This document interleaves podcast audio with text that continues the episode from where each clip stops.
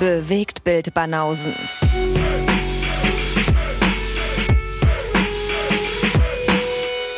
Filme, Kino und Serien, bis ihr kotzt. Die Bewegtbild Banausen. Jupp. Remote Bewegtbild Banausen. ja. Heute, das ist eine Weile her, dass wir das mal hatten, oder? Das Szenario. Das ist auf jeden Fall ungewohnte Scheiße hier. Und äh, ich meine, was mir auffällt, falls ich heute ein bisschen blechern klingen sollte, wir sind auf jeden Fall äh, außerhalb der Landesgrenzen, Lee und ich gerade. Mhm.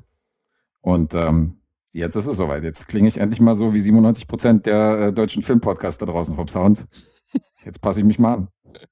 Ja. Aber das war gar nicht der Anlass, ne? Und äh, jetzt schreien wahrscheinlich auch schon alle auf und denken, oh fuck, jetzt du bist in Quarantäne irgendwo. Nee, nee. nee. Ich bin nicht in Quarantäne. Ganz freiwillig machst du das. Äh, genau, ich bin in Tschechien pokern, weil ein Freund von mir ausgefallen ist. Quarantäne bedingt, weil sein äh, Kiddy aus der Kita nämlich äh, mit Corona zurückkam und er jetzt 14 Tage in Quarantäne muss oder 10 Tage oder so. Und der hatte hier Hotel gebucht und äh, alles Mögliche schon organisiert. Da habe ich gesagt, naja, komm, ich springe in die Bresche. Falls du dich fragst, woher der Spruch kommt, in die Bresche springen, kann ich dir das erklären. Ja, ja. ja. Und deswegen jetzt hier mit Sack und Pack Mikrofon mitgenommen, alles Mögliche, damit wir hier noch delivern. Das ist sehr vorbildlich, ja. Aus der Ferne. Man hätte ja auch einfach sagen können, setzen wir mal eine Woche aus oder so, aber nee, wollten wir trotzdem machen. Nicht bei uns. Wir setzen nicht aus. Ja. Ja, öfter mal was Neues. Deswegen mal diesmal äh, nicht gegenüber am Tisch. Du bist der Sample-Beauftragte. Du ne? musst diesmal sorgen für den ganzen Kram. Ja. ja Aber wir haben schon irgendwie Wuppen. Ja, ja, mal schauen. Mal schauen, sagt er. Er ist guter Dinge. Ja. Wir haben, ja.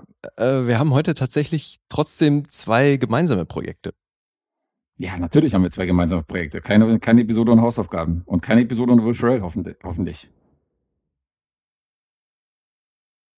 So, was ist jetzt hier los? Jetzt warst du mal kurz weg. Du warst auch kurz weg. Ja, geil. Ist das jetzt deine Internetverbindung oder die tschechische Internetverbindung, die normalerweise astrein ist hier auf dem Land? Dazu muss ich ja sagen, ich bin ja gar nicht in Tschechien, weil ähm, mein Hotel ist ja über der Landesgrenze. Das heißt, ich ähm, fahre dann auch immer nach, äh, nach äh, in die Oberpfalz rüber. Mhm. Und ähm, insofern ist das hier deutsches WLAN. Ja, deutsches gut. WLAN. Ja, mal gucken, aber bisher weiß ich nicht. Macht noch nicht so einen fitten Eindruck. Weiß noch nicht, ob das so ankommt, alles, was, was wir hier machen. Naja, okay. wir lassen uns überraschen. Ansonsten ist es halt ein Monolog von dir. Ja, auch schön. Vor allem so immer mit Warten von den Dingen, die du so sagst und dann ja, genau. passiert nichts. Nee, nee, das machen wir nicht.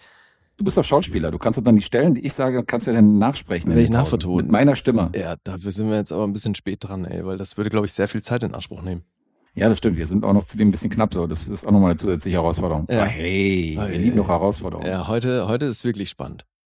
Wir lieben doch Herausforderungen. Ja, ist cool, aber ich freue mich trotzdem, weil ähm, habe ja einiges gesehen. Insofern äh, müssen wir ja trotzdem über ein paar Sachen paar Sachen reden, die wir hier geguckt haben. Insofern ähm, ja. können wir die Folge nicht, äh, nicht sausen lassen hier. Nee, nee, eben. Also gerade bei den Filmen, die wir beide gesehen haben, interessiert mich echt, wie du die gefunden hast.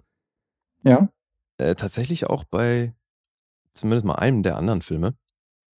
Bin ich sehr gespannt, was du dazu sagst, weil ich gehe fest davon aus, dass du den kennst. Äh, wie sollen wir es denn machen? Sollen wir mit unserem Kinofilm anfangen? Wird spannend. Ähm, können wir machen, wenn du willst. Ja, dann machen wir das doch. Ja, dann let's do it. Wir waren wieder im Kino. Ja. Äh, weil äh, du hast den vorgeschlagen, ne? Weil Sylo den sehen wollte. Ja, eigentlich hat den Sylo ursprünglich vorgeschlagen und ich habe gesagt, na gut, ich habe schon viel davon gehört. Der ist ja im Oscar-Bass gerade drin und ähm, was so Preisverleihung angeht, ist er ja hochgehypt. Ja. Also dachten wir, gucken wir mal wieder ein bisschen japanisches Kino. Mhm. Kurzes und knappes äh, Kurzfilm japanisches Kino. Ja. Ich glaube, das wussten wir alle nicht, oder? Bevor wir nee, da reingegangen sind. Nee, ich habe es kurz davor, habe ich es äh, hab dir gesagt und gegoogelt. Da dachte ich so, okay, ich gucke ja mal davor, wie lange der Film geht. Und dann bin ich ein bisschen zusammengezuckt. Ja, ich hatte nämlich auch nur mitbekommen, dass es einen großen Hype um den Film gibt und dass der mal mindestens eine Oscar-Nominierung einfahren sollte. Und deswegen wollte ich den eh sehen. Ja, gibt es denn schon die Oscar-Nominierung für den längsten Film? für den längsten? Na, ich glaube. Für den längsten Film des Jahres. Ja, das stimmt. Also des Jahres könnte hinkommen, ne? Oder haben wir schon andere Filme mit der Lauflänge gesehen? Das ist eine gute Frage. Weiß ich gerade gar nicht. Also das, wir haben es ja neulich schon davon gehabt, dass es irgendwie gefühlt keinen Kinofilm gibt zurzeit, der unter zweieinhalb Stunden ist. Und dieser Ja. Film hier ist jetzt echt knallhart drei Stunden lang. Also ja, fast. verlegt noch ein bisschen drauf. Aber womit er das wieder wettmacht, ist natürlich sein unheimlich krasses Tempo. Also wenn du schon bei Manchester by the Sea so ein bisschen was aussetzen hattest, dann ist äh, Manchester by the Sea wohl mit dem Film hier verglichen auf jeden Fall Crank 2, so von der Geschwindigkeit, wenn du mich fragst. Also insofern, Ach echt, kam der dir so langsam vor? Das ist ja jetzt hier schon ein bisschen Foreshadowing. Alter, naja, ähm, hier, wie heißt er? Hirokazu Korida, hier die äh, Hausaufgabenfilme, die wir schon von Zulu gekriegt haben. Mhm. Ähm, da gab es leichte Flashbacks und die waren wenigstens nicht so lang.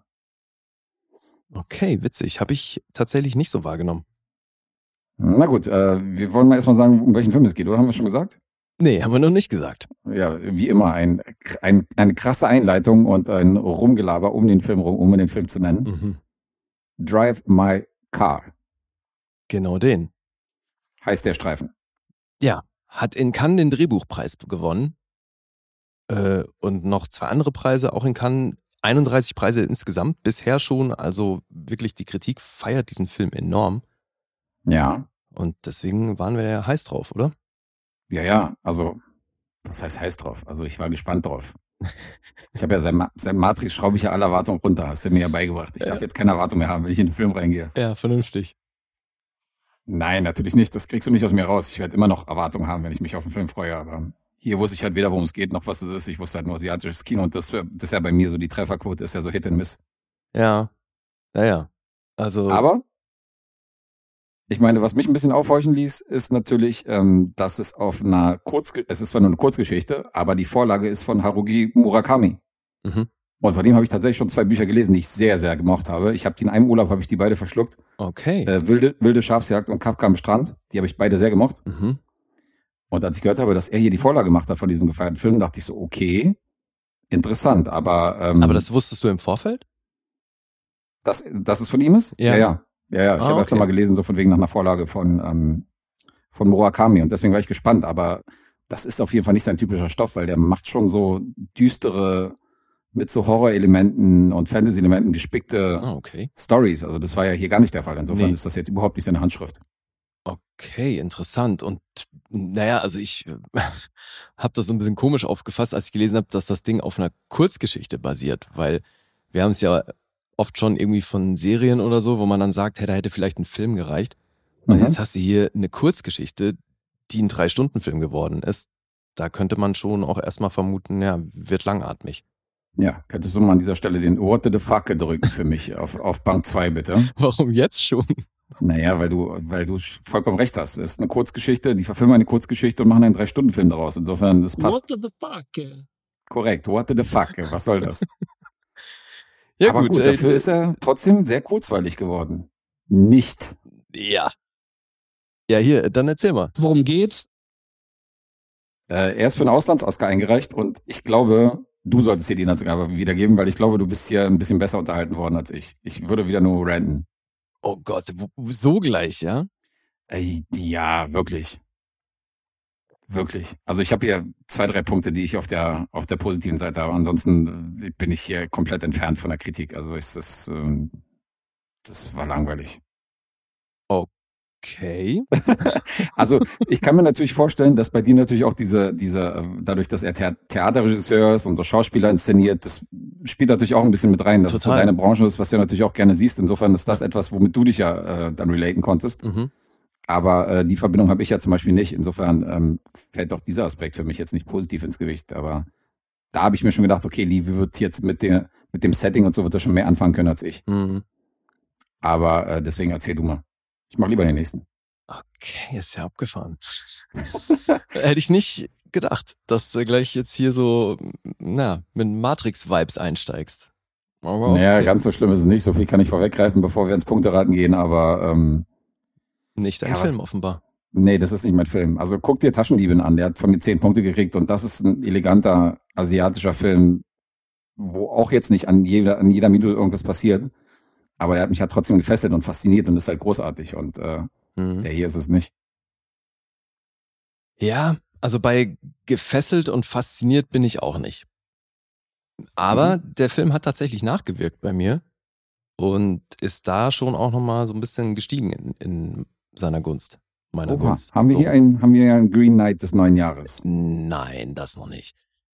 Oder? Ja, weiß ich nicht. Hörst dir erstmal an. Also, inhaltlich sieht es erstmal so aus. Wir begleiten primär Herrn Kafuku, befinden uns in Japan, Hiroshima. Mhm. Und äh, Herr Kafuku ist Regisseur und seine Frau Autorin, ehemalige Schauspielerin. Und die beiden haben eine recht glückliche Ehe und haben ein ziemlich interessantes Ritual, dass sie sich nach dem Sex erzählen sie sich Geschichten, die sie dann zu Papier bringt, weil sie ja Autorin ist. Respektive ist es so, dass sie meistens nach dem Sex irgendwie so semi im Delirium ist und sich dann, weil sie auch schläfrig ist, sich dann nicht an alles erinnern kann. Er das an ihr aber am nächsten Morgen nochmal erzählt und sie sich das dann alles aufschreibt. Und das benutzt sie eben für ihre Stücke, die sie schreibt, beziehungsweise sie arbeitet eben beim Fernsehen. Und die haben aber früher auch zusammen Stücke geschrieben und Herr Kafuku selbst ist eben auch als Regisseur, ähm, schreibt er die Stücke manchmal selbst und widmet sich aber sonst auch primär klassischen Stoffen. Und es wird auch gezeigt, dass er selber eben spielt und dann eben auch Stücke macht, wo er selber Regie führt und auf der Bühne steht. Und da wird zum Beispiel äh, Warten auf Godot, sieht man da an einer Stelle. Und ähm, ja, eines Tages solle er wohin fliegen, dann wird der Flug aber kurz vorher gecancelt und deswegen fährt er zurück, hatte sich davor von seiner Frau verabschiedet und als er zurückkommt, äh, sieht er sie mit einem anderen Mann im Bett. Hm. Ja. Und Schocker. ja, also für den Zuschauer glaube ich erstmal schon. Er, also reagiert natürlich auch nicht begeistert, aber im weiteren Verlauf erfahren wir, dass das nicht das erste Mal war, dass er sowas sieht. Also das gehört wohl auch zu deren Dynamik, dass sie so parallel ganz gerne mal fremd geht. Mhm. Und ähm, ja, dann geht's, äh, warte mal, wie war das? Es geht noch eine, eine Weile weiter. Wichtig ist dann aber, dass äh, sie eines Tages zu ihm sagt, äh, lass uns, wenn du zurückkommst, mal reden. Und er fährt eigentlich ziemlich planlos in der Gegend rum und als er zurückkommt, ist die Frau tot. Und ähm, also ist hatte einen Hirnschlag, glaube ich, ne? Das ähm, Mhm. wurde immer wieder gesagt. Ist also eines natürlichen Todes gestorben. Ja. Ja, und dann gibt's einen Zeitsprung und wir sehen. Ka Karma is a bitch, könnte man noch sagen an der Stelle, aber ja, dann, dann gibt's einen Zeitsprung und Herr Kafuku wird zu einem Festival eingeladen, um dort ein Stück von äh, Tschechow zu inszenieren. Onkel Mhm. Vanya. Und äh, als er da ankommt und äh, bis dahin wurde eben auch schon etabliert, dass er mit seinem Saab sehr gerne alleine durch die Gegend fährt, weil er sich, er hat da auch so ein Ritual, dass er von der Kassette, wo seine Frau die Gegenparts eingesprochen hat äh, und sein Text weggelassen ist, er sich auf diesem Weg den Text merkt. Ja, der, der die lernt sind da sehr eingespielt. der lernt so den Text und fährt dabei im Auto rum und hört dabei parallel den Text, um den sich eben so besser einzubringen. Und als er dann an dem Festival ankommt, heißt es, er darf privat nicht fahren aus versicherungstechnischen Gründen und muss deswegen bekommt er einen Fahrer. Und dann stellt sich raus, das ist eine junge Frau, die ist 23 und wird ihm eben als Fahrerin zugewiesen. Er findet das anfangs nicht so toll, aber kommt da eben nicht drum rum wenn er da dieses Stück inszenieren möchte, also nimmt er das in Anspruch. Und er hatte extra deswegen auch im Vorfeld veranlasst, dass sein Hotel eine Stunde weg ist vom Schauplatz, damit er eben diesen, diese Reise hat, wo er diese Kassette hören kann. Und das muss er jetzt mit seiner Chauffeurin machen. Ja. Und bei ihm Strich durch, Strich durch die Rechnung macht, was seine Prozedur angeht und sein, seine Techniken, die er dann so Tag ein, Tag aus, ausübt. Ja, und dann geht's als nächstes an den Castingprozess für das Stück. Und da trifft er dann auf einen der Liebhaber seiner Frau wieder. Und den besetzt er auch. Und durch die Arbeit an dem Stück, in der Konfrontation mit dem jungen Schauspieler und vor allen Dingen durch die Fahrten mit seiner Chauffeurin sehen wir dabei zu, wie sich Herr Kafuku weiterentwickelt und verändert. Das ist, glaube ich, jetzt mal so grob, wie es irgendwie geht, die Handlung. Oder? Ja, da renne ich doch sofort ins Kino für. Bam. Ja, das ist im Groben die Handlung auf jeden Fall. Ich meine, du hast die beiden interessanten Punkte, wie ich finde, schon aufgezählt. Weil ich finde die Konstellation eigentlich ganz cool, dass das Paar am Anfang sich künstlerisch so blind eingespielt, wie die sind, halt so, so super verstehen, weißt du, und auch freundschaftlich so auf einer Wellenlänge sind. Aber dass du merkst, dass sexuell da irgendwie nicht so läuft, wie es mit anderen laufen würde. Das wird ja in der einen oder anderen Szene auf jeden Fall, äh, wird es ja etabliert. Da merkst du irgendwie, da ist so ein bisschen was off.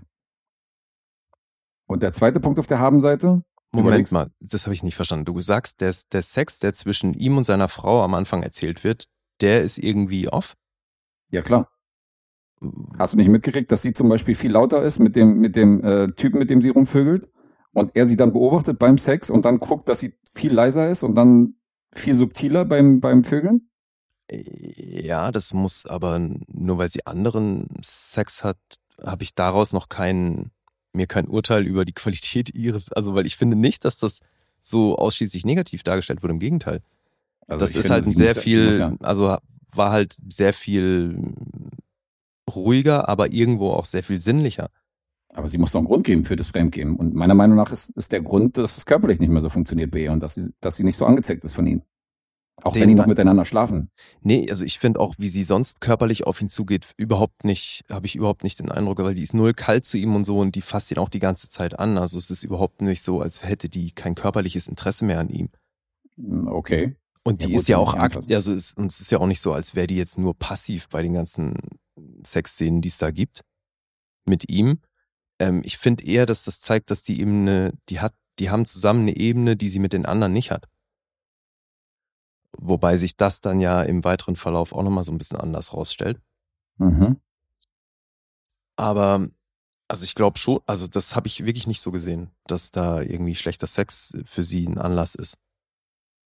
Nee, ich habe nicht gesagt, dass es der Anlass ist, aber ich, äh, da hast du schon einen Unterschied gemerkt wie sie mit einem Fremden agiert oder mit den Typen, mit denen sie fremd geht. Ja, ja, auf jeden Fall. Aber ich habe eben, das sehe ich auch so, dass da ein Unterschied gezeigt wurde, aber ich habe daraus keinen Rückschluss über, über die Qualität ge gezogen. So, so, was sagt das über dein Sexleben aus? Tja. Hm, was sagt das über mein Sexleben aus? Ja, eben. ja, eben. Say hello to my little friend. Ja, das sage ich immer. Ja, das ist immer der erste Satz. So, los geht's. Genau. Mhm. Und äh, der zweite Punkt auf der Habenseite, auch den hast du genannt. Ich finde es ganz cool, dass der Regisseur und halt diese buschikose Fahrerin, dass sie halt nicht eine Liebesgeschichte erzählen. Also du merkst zwar, dass sie sich emotional näher kommen, ich meine, das hast du ja schon angedeutet, aber nicht dieses von wegen, ja, die verlieben sich jetzt ineinander, sondern du merkst halt, dass die sich gegenseitig so halt, dass sie offener werden mit dem, was sie sich gegenseitig erzählen und äh, du siehst eine Entwicklung praktisch in der emotionalen Story und das finde ich auf jeden Fall auch sehr erfrischend, dass da nicht wieder, dass es nicht wieder so vorhersehbar ähm, in Liebesgefilde abdriftet. Nee, weil eben, es geht um Kommunikation, es geht um Geständnisse, Geheimnisse und, und so ein Kram. Richtig. Ja, ja. Und nicht so, dass er sie zum Essen einlädt und dann kommt sie so die Treppen runter und ist auf einmal so voll, voll hübsch und hat dann so ein keine. Kleid an, genau, und ist, ist dann geschminkt und sieht auf einmal voll sexy aus. Weißt du, so eine Szene, das hätte ich dann, äh, das ist halt cool, dass sie sich sowas geklemmt haben. Ja, und auch eben, was so ihre Körperlichkeit angeht, ne, die ja auch gut begründet wird durch die Art, wie sie aufgewachsen ist und so. Aber die ist mhm. halt erstmal, ist, hat es ja schon auch was, ein bisschen was Komisches, weil sie so eine kleine, junge, aber sehr stoische Frau ist. Ja. Ne, sie, die auch sehr offensichtlich nichts drauf gibt, äh, was man sich so anzieht und so. Und das ist ja alles völlig Latte. Die will nur eins, weil sie sagt, sie kann auch nur das eine, nämlich Auto fahren. Ja, genau. Das ist ihre Bestimmung. Ja, nee, eben. Also ich finde auch, da haben die äh, wirklich auf alle Klischees verzichtet. Ja, ja, das ist auf jeden Fall gut. Aber holy moly, drei Stunden, Alter, warum? Warum jetzt hier äh, gefühlte 15 Minuten POV äh, von Autofahrt? Was soll das? Ja, du, bin ich bei dir. Also, das dass der zu lang ist, in diesem Film. Dass der zu lang ist, das steht außer Frage. Und ich bin ja bei sowas auch, sobald ich That's eine Länge wahrnehme. Ich kann ihn nicht drücken, aber ich kann ihn sagen. Ja. Äh, wenn es bei, also bei mir ist es schon so, wenn ich im Film dann bin und mir da Längen vorkommen, so, oder mir, mir der Film lange vorkommt, ich diese Ja. Längen wahrnehme, dann frage ich mich sofort, was wollten die damit? Ne? Also hat das irgendwie, verpasse ich hier gerade was, das, das was zur Stimmung oder zur Situation beitragen soll?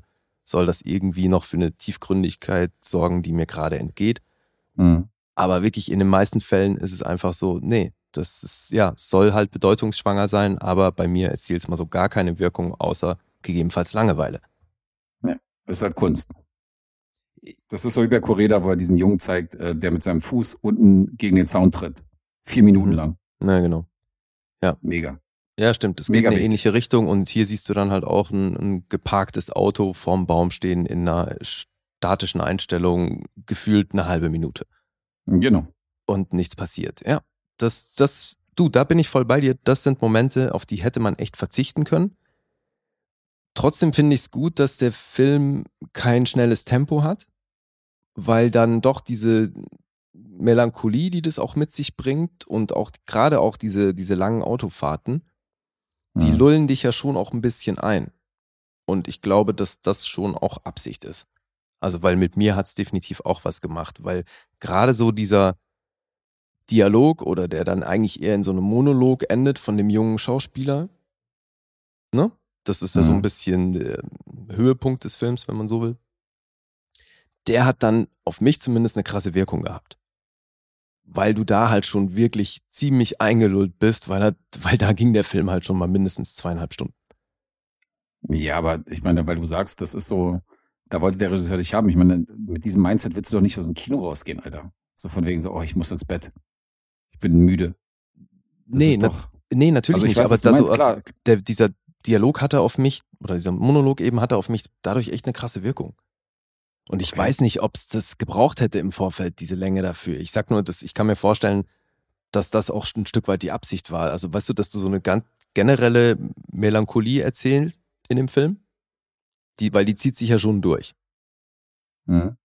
Ne? Also nicht nur durch langsames Erzählen, sondern auch so, was für Bilder du zum Teil siehst. Wie eben einfach nur so ein Autobahntunnel. Ja. Und die haben Und schon, also die Bilder haben auf jeden Fall eine Wirkung. Ja, gut, aber du willst ja einen Film angucken und jetzt nicht irgendwie eine, in, die Galerie gehen und die einzelnen Bilder angucken.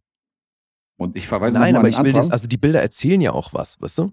Aber Murakami hat diese Story als Kurzgeschichte verfasst. In Ja. literarischer Vorlage. Ja. Der, der, der wollte das nicht so ausschmücken und auf, auf ein 500 Seiten Buch ausschmücken. Das hat aber hier der Regisseur gemacht. Nee, aber Alter, ich bin mir auch sehr sicher, ich habe jetzt die Kurzgeschichte nicht gelesen, das wäre natürlich echt interessant zu wissen, aber ich bilde mir ein, anhand des Films, ähm, glaube ich zumindest, dass die Kurzgeschichte eine andere Sache erzählen wollte. Mhm. Dass es da um andere Dinge ging, auch wenn es die gleiche Geschichte ist. Wirklich.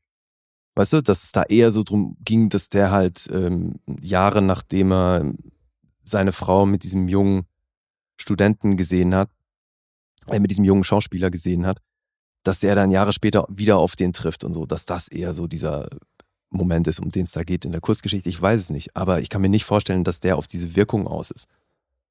Mhm. Weil geht ja bei diesem Film schon auch sehr stark darum, oder warte mal, das würde mich jetzt mal interessieren, was du da so rausgenommen hast. Also, was will dir der Film erzählen? Was mir der Film erzählen will. Ja, oder ich meine, also, weil die Geschichte, das hast du ja wahrscheinlich auch so wahrgenommen, es geht ja bei, in, in diesem Film um mehr als um diese Geschichte, die dir hier erzählt wird. Ja, es geht unter anderem auch um, ähm, naja, ob man bei der Liebe zum Beispiel auch Kompromisse machen sollte. Ob man, äh, ob man seine Bedürfnisse zurückstellen sollte oder seine Ansprüche, um ähm, die Beziehung nicht zu gefährden. Da fängt es ja schon an. Das heißt, wir erfahren ja am Anfang schon eine Menge von dieser Beziehung, bevor es, bevor es letztendlich in diesen, in diesen Part mit der Fahrerin übergeht und so. Das ist ja auch ein interessanter Part an Mhm. sich in der Theorie. Also sind schon mehrere Sachen, die der Film anreißt, die interessant sind. Ja, ja, eben. Also auch so, was so Besitzvorstellungen angeht, ne, innerhalb von Liebe und Beziehung. Mhm. Deswegen finde ich eben diesen Monolog am Ende auch so stark, weil der ja schon nochmal sein Bild, was er bis dahin hatte, was schon auch reflektiert wurde und sich dadurch verändert hat, trotzdem noch an einem Punkt ist, wo, wo es eben viel um Besitz geht und um, um was Besonderes, was man hat, dass das Liebe dann einen speziellen Stellenwert hat, wenn du halt irgendwie was von der Person hast, was kein anderer hat. Mhm. Und sich das aber halt so relativiert, was immer kurz in wenigen Sekunden. Und dass er dadurch halt auch nochmal einen Prozess macht und dass eben dieses vermeintlich Selbstlose in der Liebe halt wirklich eine große Heuchelei ist, weil es jeder egoistisch angeht. Ja, so, und ich finde schon, das ist wirklich deep und das halt anhand von, und da ist es vielleicht das, was du sagst, warum der Film bei mir sehr viel besser funktioniert hat, offensichtlich als bei dir. Weil er verknüpft das über das Stück, was sie hier spielen. Und dieser Monolog von dem Schauspieler am Ende, da geht's ja auch sehr stark darum, weil der Regisseur baut das ja auf, indem er sagt, du bist noch nicht an dem Punkt, wo du den Text was mit dir machen lässt, sondern du versuchst den Text zu kontrollieren. Mhm. Und das ist halt schon auch was, ja, da habe ich vielleicht als Schauspieler einen anderen Bezug zu, aber das ist schon ein geiles Ding, was er da anspricht. Es ist ja auch die Frage, warum er diesen jungen Mann, der mit seiner Frau rumgevögelt hat, in dem Stück besetzt hat. Ist es einerseits, um sich mit seinen Dämonen zu konfrontieren? Mhm. Ist es die Neugierde, um rauszufinden, Ja. äh, was sie an ihm fand? Oder ist letztendlich die Herausforderung an sich selbst zu sagen, so, ja, er ist einfach mal der Beste für das Stück. Er ist Mhm. einfach mal der talentierteste von denen, die ich gecast habe. Also muss ich über meinen Schatten springen, muss ihn besetzen, egal wie ich privat zu ihm stehe. So, also es, Ja. das sind so mehrere Facetten, die man da rein, rein interpretieren könnte. Ja, und es gibt für beide Theorien gibt's Szenen, die die unterstützen. Mhm. Weißt du, weil dann sitzen die zusammen in der Bar und er konfrontiert ihn natürlich damit. Anfangs suggeriert er aber schon sehr, dass er eigentlich wenig Bock auf Kontakt außerhalb der Proben hat. Mhm. Ne? Und das verändert sich ja auch und ich finde es schon spannend. Und das, wie gesagt, dann, wie er das eben auch immer wieder erklärt über die Arbeit am Text, wo die am Anfang noch alle voll gefrustet sind, weil sie nur bei den Proben nur rumsitzen und im Endeffekt eine Leseprobe machen und sich nicht bewegen dürfen. Und es ihm aber um diesen Rhythmus geht, den er vorgegeben hat in sein, durch seine Inszenierung. Und er Mhm. halt dadurch über dieses fast schon Mantrahafte dann will, dass, dass der Text was mit ihnen macht. Weißt du, dass sie ihn quasi wirken lassen. So, und das hat halt definitiv auch eben jetzt eine krasse Metaebene auf die Geschichte, die wir hier sehen in dem Film. Ja, also ist noch nicht Terence Malik für mich, aber hat, wirkt eben auch auf einer, auf so einer Metaebene, So, so. für die man aber halt schon irgendwo offen sein muss. Weil sonst, ja, also, ne, zweifelsohne, der Film ist zu lang. Also ich bin im Fall von Drive My Car niemand sauer, wenn er jetzt wirklich diesen Film feiert. Ich, äh, mir war der halt zu lame.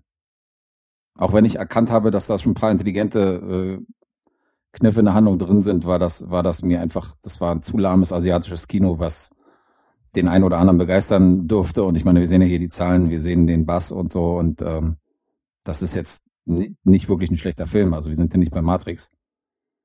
Aber ähm, hat mich nicht berührt. Und zudem stellen die das hässlichste Auto der Welt auch noch ins Zentrum. Ich hasse Saab. Saab ist das schlimmste Auto der Welt.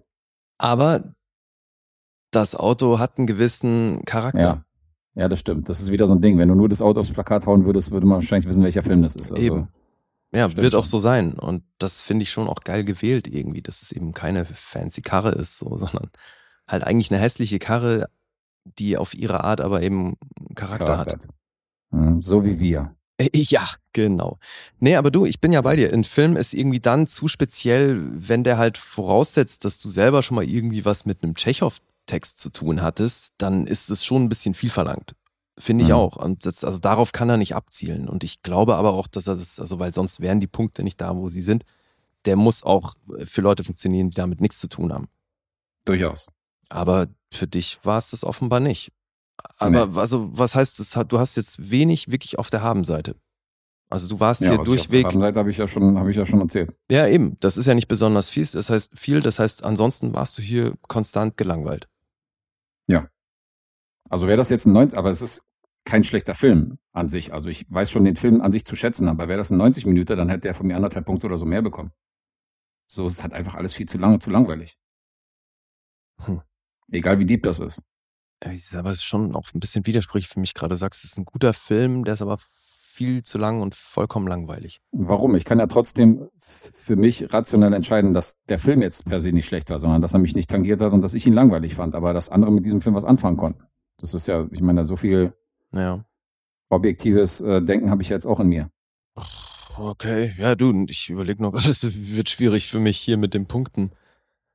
Ja, ich versuche nur dir zu erläutern, dass ich jetzt nicht bei einem Punkt oder so bin. Also Ja, ja. da Okay. würdest du mich jetzt hoffentlich nicht eingliedern. Ja. Aber Nee, aber ich hatte dich gerade, also jetzt bist du gerade, glaube ich, schon nochmal so, äh, vielleicht sogar zwei Punkte oder mehr gestiegen, weil ich hatte dich schon definitiv sehr weit unten angesetzt gerade.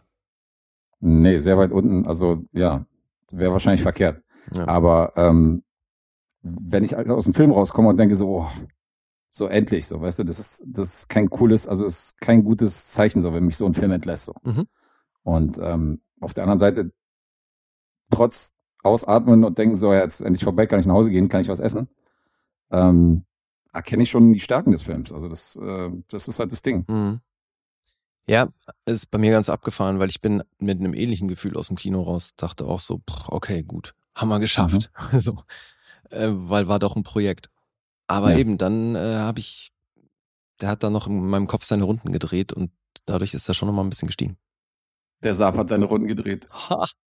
Ha. Wir haben ja den Monolog auch gesampelt aus dem Film. Vielleicht kannst du jetzt äh, mal den Monolog drücken, der ist auf dem Sampleboard drauf. Ah ja?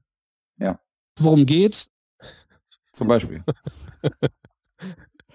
du hättest jetzt jede Random-Taste drücken können, die du, die du willst. Say hello to my little friend. Worum geht's? What the fuck? ja, ist ja gut. das ja könnte, könnte alles der Monolog sein vom Ende vom, vom Hauptdarsteller. Heute Multitasking auf hohem Niveau. Muss durch. Ja, Ja, gut. Äh, You picked a sorry. real firecracker. Yes, yes, yes, yes. happy. Sehr happy. Das Wir haben den Monolog Regisseur noch nicht mal genannt, Alter. Nee, haben wir nicht, weil ich ihn nicht aussprechen kann. Mach du. Äh, Mensch, kann ich Japanisch. Äh, Ryosuke Hamaguchi. Ja, siehst du. Ist das das? Wie ein Einheimischer klingst du. ja, ja. Wie ein Native. Dafür darfst du jetzt mal den Hauptdarsteller nennen.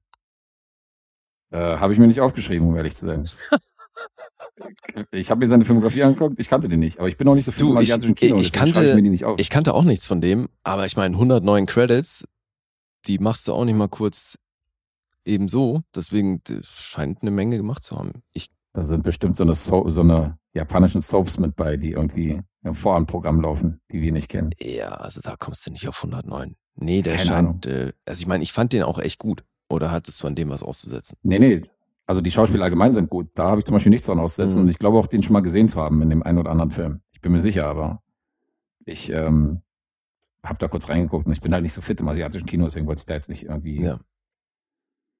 Also Hidetoshi Nishijima heißt er, glaube ich, wenn das auch, Auch nur das- ansatzweise so ausgesprochen wird. auch das war perfekt, Ja, kann ich dir sagen. natürlich.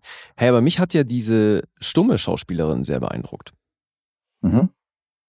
Das fand ich nämlich auch da äh, wahnsinnig ausdrucksstark und das ohne eine Silbe zu sprechen. Also hatte der Film hatte definitiv ein paar richtig gute Momente. Ja. Da würde ich dir nicht mal widersprechen. Drive my car. Ja, dann hast du die Punkte no rausgeschrieben. thanks. I stick to my bike. mhm. Ja, natürlich habe ich die Punkte. Ah ja, die hast du. Ja. Immerhin. IMDb ist bei einer 7,9. Ich hoffe, das ist noch alles aktuell. Der hat Metascore von 90. Ja. Rotten Tomatoes 8,6. Das entspricht einer 98% äh, Empfehlung. Mhm. Und äh, von den Kritikern und vom Publikum gibt es 81% immerhin 4 von 5. Letterboxd 4,2. Ja. Sehr überschwänglich. Das ist alles Ja, ja. wahnsinnig gut, ja. Ja, da werden auch Leute sagen, äh, jetzt zuhören, die sagen so, alter Guess, hast den Film nicht geschnallt. Mag sein, aber es sei euch gegönnt. Mein Film ist es nicht. Hm. Und jetzt raten wir. Ja.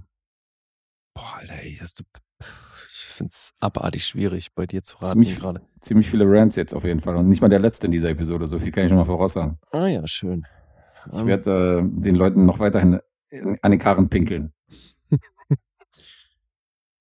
Oh Mann, oh Mann, Alter, ich find's äh, super schwierig. Willst du mal einen, als erster einen Tipp abgeben? Ja, komm, dann kannst du noch ein bisschen überlegen. Dann fange ich jetzt an und sage, ah, ich schwanke auch, aber ich sag eine 8. Acht ist richtig. 8 ist richtig. Ja. Okay, schon mal gut. Boah, Jetzt bist du im Zugzwang. Ja, das, ich bin so zwischen fünf und sechs. Ich war davor echt noch weiter unten, deswegen sage ich jetzt mal fünfeinhalb. Na, siehst du. Start mal mit einer Nullrunde. Wirklich, fünfeinhalb Ja, ist richtig. Das ist Alter, eine fünfeinhalb, ist richtig. krasser Scheiß. Okay. Spannend. Alter, Alter. Wow. Okay. Nice. Ja, geil. Dann äh, mach, mach gleich mal weiter. Ja, äh, wollte gerade sagen, also ich hätte jetzt äh, dir die Wahl gelassen, aber äh, unter der Bedingung, dass du was Schwungvolles bei hast. Meins ist auf jeden Fall ein bisschen actionreicher als, als äh, so wie wir eingestiegen sind in die Episode. Insofern kann ich gerne weitermachen. Äh, ich habe mal wieder eine Serie mitgebracht. Mhm. Und wenn wir gerade international außerhalb von Amerika äh, unterwegs sind, filmisch und serientechnisch, dann komme ich mit der ersten italienischen Netflix-Originalserie. Oha. Und ähm, wir machen das immer verschieden. Wir haben ja teilweise so Serien zu Ende geguckt, haben dann irgendwie über die Serie geredet. Ich ziehe jetzt mal eine Bilanz nach der ersten Staffel, die ich gesehen habe. What the fuck? Genau das. Und zwar von der Serie Subura, Blood of Rome. Okay, geil. Ein ähm, kleiner Füller, bis die äh, neue Gomorra-Staffel rauskommt, die fünfte, die ja, glaube ich, drei Jahre jetzt auf sich warten ließ und die jetzt endlich rauskommen ist im Januar. Mhm. Und das war so die Serie, womit ich so ein bisschen die Wartezeit gefüllt habe, die ja auf jeden Fall in die gleiche Kerbe schlägt. Ähm, denn wir haben hier wieder eine italienische Crime-Serie, die in dem Fall Anfang der 2000er spielt. Und die halt so die kriminellen und illegalen Machenschaften von korrupten Politikern, von der Kirche und von drei Kleingangs zeigt. Die sich halt zusammentun, um einen Kardinal zu erpressen. Weil sie den nämlich beim Vögeln im Puff mit äh, 17 Nutten erwischt haben. Und deswegen setzen die ihn so ein bisschen unter Druck und äh, holen sich natürlich den Zorn der Kirche und äh, alles Mögliche dann auf sich. Und äh, das ist ein junger Italiener, äh, der Sohn eines Gangsters übrigens. Das ist ein junger Roma, der gerade für die Heirat vorbereitet werden soll, aber ähm, natürlich von den Italienern als Zigeuner beschimpft wird, weil das sind Menschen zweiter Klasse für die und deswegen ist da auch nochmal zusätzlicher Twist. Und äh, prekärerweise ist der Typ auch noch schwul. Okay. Also Und der heiratet, um einen Pass zu kriegen oder worum geht's dann? Nein, der muss heiraten, weil sich zwei Clans und zwei Großfamilien zusammentun und die beiden werden halt verheiratet und die müssen das machen, um halt praktisch um Familienbande zu knüpfen. So, okay. Aber nichtsdestotrotz, also ist das ein Grund, jemanden zu steinigen, wenn, wenn man erfahren würde, dass er schwul ist. In dieser stolzen, Ja, ja. traditionellen Familie. Mhm. Der dritte ist ein junger Italiener, der ist so, was wird er sein, Anfang 20? Und vögelt gerade rum mit einer älteren Dame, die mit einem Politiker zusammen ist. Was auch nochmal für zusätzlichen Zündstoff sorgt. Mhm. Und mein Highlight in dieser Dreierkonstellation ist tatsächlich Alessandro Borghi. Der spielt Aureliano.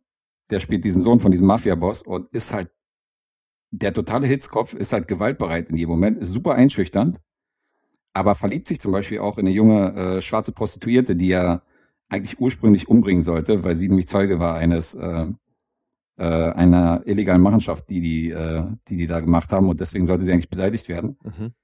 verliebt sich aber dann in sie. Und dann kommt zum Beispiel ganz andere Züge von ihm zum Vorschein, nämlich dass er eben doch eine emotionale und verletzliche Seite hat. Und das ist schon interessant.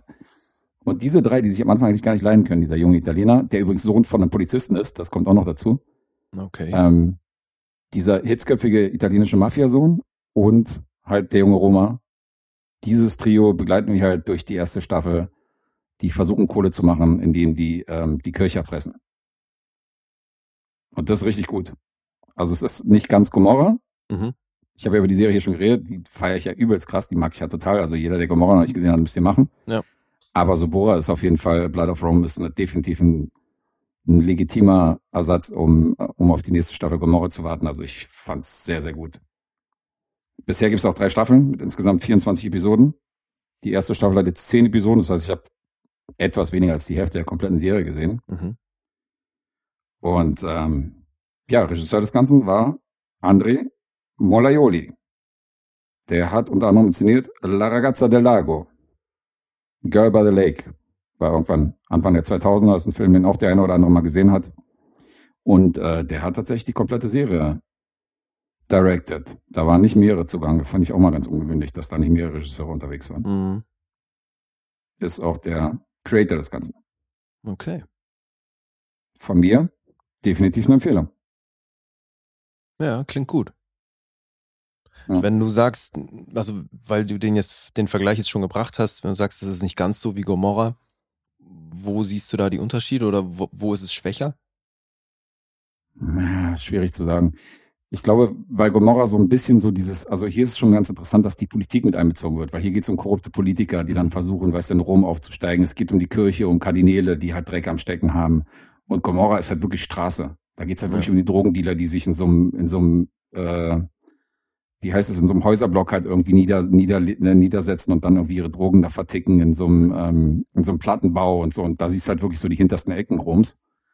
Und hier ist halt schon so ein bisschen edler alles, weißt du, du hast diese großen Familien, die wirklich reich sind und Kohle haben, du hast ähm, die Politik, du hast Kirche und so. Das ist alles bei, bei Gomorra ist ein bisschen dreckiger und kleiner und irgendwie sind die Charaktere auch ein bisschen ikonischer.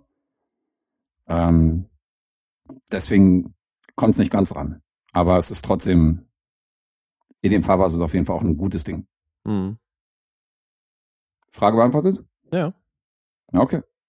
Ich habe ja auch nur äh, eine einzige Zahl, die ich vorweisen kann, nämlich IMDb. Mehr gibt's nicht. 8,0. Ach, echt? Es gibt bei Metacritic nichts, es gibt keine Rotten Tomatoes Bewertung, also nicht genug, um, um irgendwie Prozente da Mhm. äh, stehen zu haben. Also ich kann ja nur wirklich die 8,0 von IMDb nennen. Okay. Vielleicht noch als Info, eine Episode geht so zwischen 45 und 50 Minuten. Ah ja. Ja, ey, also ich habe selber leider noch nicht gesehen, aber in meinem Umfeld feiern das alle. Super geil. Und die feiern aber auch alle Gomorra. Also deswegen, ja. Ja gut, wenn es Fans von Gomorra sind, aber die werden alle sagen, dass Gomorra noch ein Tick besser ist. Mhm. Also alle, die ich kenne, die beide Serien kennen, sagen, ja, ist geil, aber kommt nicht an Gomorra ran und da bin ich auch. Also Okay. das ist so ein bisschen, bisschen der kleine Stiefbruder. Na gut, kann man ja mit leben. Also guckst du du. musst mit dem Stiefbruder leben. aber das heißt, du guckst es eh weiter und Ja, ja. Ähm, weißt du, ob das weiter produziert wird, wenn das aktuell drei Staffeln gibt? Hm, Kann ich dir nicht sagen, ehrlich gesagt. Ich weiß auch nicht, ob die dritte jetzt offiziell die letzte ist oder ob die abschließt oder Wann ob die offen gehalten wird, Ist die- weiß ich nicht. ist die dritte denn aktuell? Äh, relativ. Ist, glaube ich, ein Jahr alt oder so. Okay. Na gut, mal gucken. Gute Frage. Äh, boah, jetzt raten, äh, ich sag achteinhalb. Hm, Nicht ganz. Acht. Halber Punkt zu viel. Okay. Richtig. Acht. Hm. Alright. Immerhin. Ja, halber Punkt kann ich auch mitleben. Sagt er und nimmt einen Schluck aus dem Wasser. Du kannst deinen Schluck Wasser trinken, wie du willst. Weißt du, was ich mache? Ich greife rechts in meine Hotelbar. Oh, die Minibar. Und Ich habe nimmst nämlich meinen einen eigenen 12 Euro Wasser raus. direkt rechts neben mir Mhm. und äh, kann hier meine Getränke rausholen. Ganz, ganz, äh, ganz majestätisch. Ja. Und hast du jetzt da so ein 12 Euro Wasser oder was hast du rausgenommen? Da sind meine eigenen Getränke natürlich. Ach so. Ich habe einfach nur den Kühlschrank genutzt. Okay. Nee, nee, nee, nee. Hat mit Sparfuchs nichts zu tun. Da ist nichts drin. Das ist einfach nur ein leerer Kühlschrank, womit du deine? Getränke ha- kühlen kannst. Okay, in was für einem Hotel bist du da abgestiegen, Alter? Mann, das ist hier so ein, das ist ja so ein äh, gemütliches Dorfhotel irgendwo am Dorfrand. Das ist hier nicht, äh, wir sind hier nicht im Hilton, Alter, wo du hier Zigarren serviert kriegst, die du irgendwie anschreiben kannst. Okay, also ist, ist auch nichts vor? mehr mit Zimmerservice und so. Na gut, jetzt um die Uhrzeit wahrscheinlich eh nicht. Nee, Zimmerservice ist hier eher nicht so. Hm, okay. Ja. Na gut. Aber jetzt du. Ja, jetzt ich. Ich habe mir einen Film angeguckt, schwer inspiriert durch einen der letzten Filme, die wir uns im Kino angeguckt haben. Mhm. Und deswegen jetzt aus dem Jahr 2012 The Amazing Spider-Man. Ah, da kann ich mir vorstellen, welcher Film mich inspiriert hat. ja, oder? Ganz schwer. ja, Hast du jetzt die Anspielung endlich verstanden, die du alle komplett vergessen hast nach zwei Wochen, als du den Film damals gesehen hast? nee, also in die Richtung hat das noch funktioniert, aber tatsächlich, Ah. tatsächlich hat dieser Film hier so mm, die eine oder andere Referenz, die ich damals schlichtweg noch nicht geblickt habe. Mhm. Ich bin amazed und höre zu. Ja, sehr schön. Ja, du hast den ja auch gesehen, oder? Habe ich ja. Okay. Und ich habe ja auch schon mal gesagt, dass Andrew Garfield ja mein Favorite Spider-Man ist. Das, Alle sagen Tobey Maguire. Ich fand Tobey Maguire gar nicht so doll. Nee, ging mir da genauso. Das war für mich so der, der Erste, der es irgendwie geschafft hat, dass man Peter Parker auch echt als Mensch Ja. irgendwie greifen kann. Das also klingt jetzt vielleicht ein bisschen hoch für so einen Comicfilm, aber äh, naja, das war schon damals echt ein großes Projekt. Ne? Also wir haben da ja, glaube ich, auch schon äh, im Zuge der letzten Spider-Man-Besprechung drüber gesprochen, dass Amazing Spider-Man damals halt komplett bei Sony war und dass deswegen eine gewisse Vorgeschichte gab. Weil das ist jetzt nämlich schon ziemlich abgefahren, was ich hier gelesen habe, weil, pass auf, der war ursprünglich als Spider-Man 4 geplant. Mhm. Ne, damals noch äh, Sam Raimi mit Tobey Maguire und Kirsten Dunst. Die waren schon in der Pre-Production. Das heißt, es gab auch schon Verträge mit eben Sam Raimi und den beiden Hauptdarstellern. Da sollte übrigens jeder äh, 30 Millionen für drei Filme bekommen. Die wollten wow. da halt eine neue Trilogie machen. Ne, was halt schon auch damals echt ordentliche Gage war. Die Autoren, da waren vier Autoren zugange, die das auch schon geschrieben hatten, die haben jeweils eine Million bekommen. Also da wurde schon richtig viel Kohle im Vorfeld rausgeballert. Mhm. Ähm, storymäßig wollten die äh, Vulture als Bösewicht einführen. Äh, Sam Raimi wollte ursprünglich Ben Kingsley dafür haben. Besetzt wurde dann schon John Malkovich. Mhm. Ja, der sollte sogar ursprünglich Norman Osborn spielen, was auch so krass ist und ist dann eben jetzt später als Vulture, also hätte er zum Einsatz kommen sollen. Dann wurde Anne Hathaway als Vulturess besetzt, eine Figur, die wohl da eigens dafür kreiert werden sollte.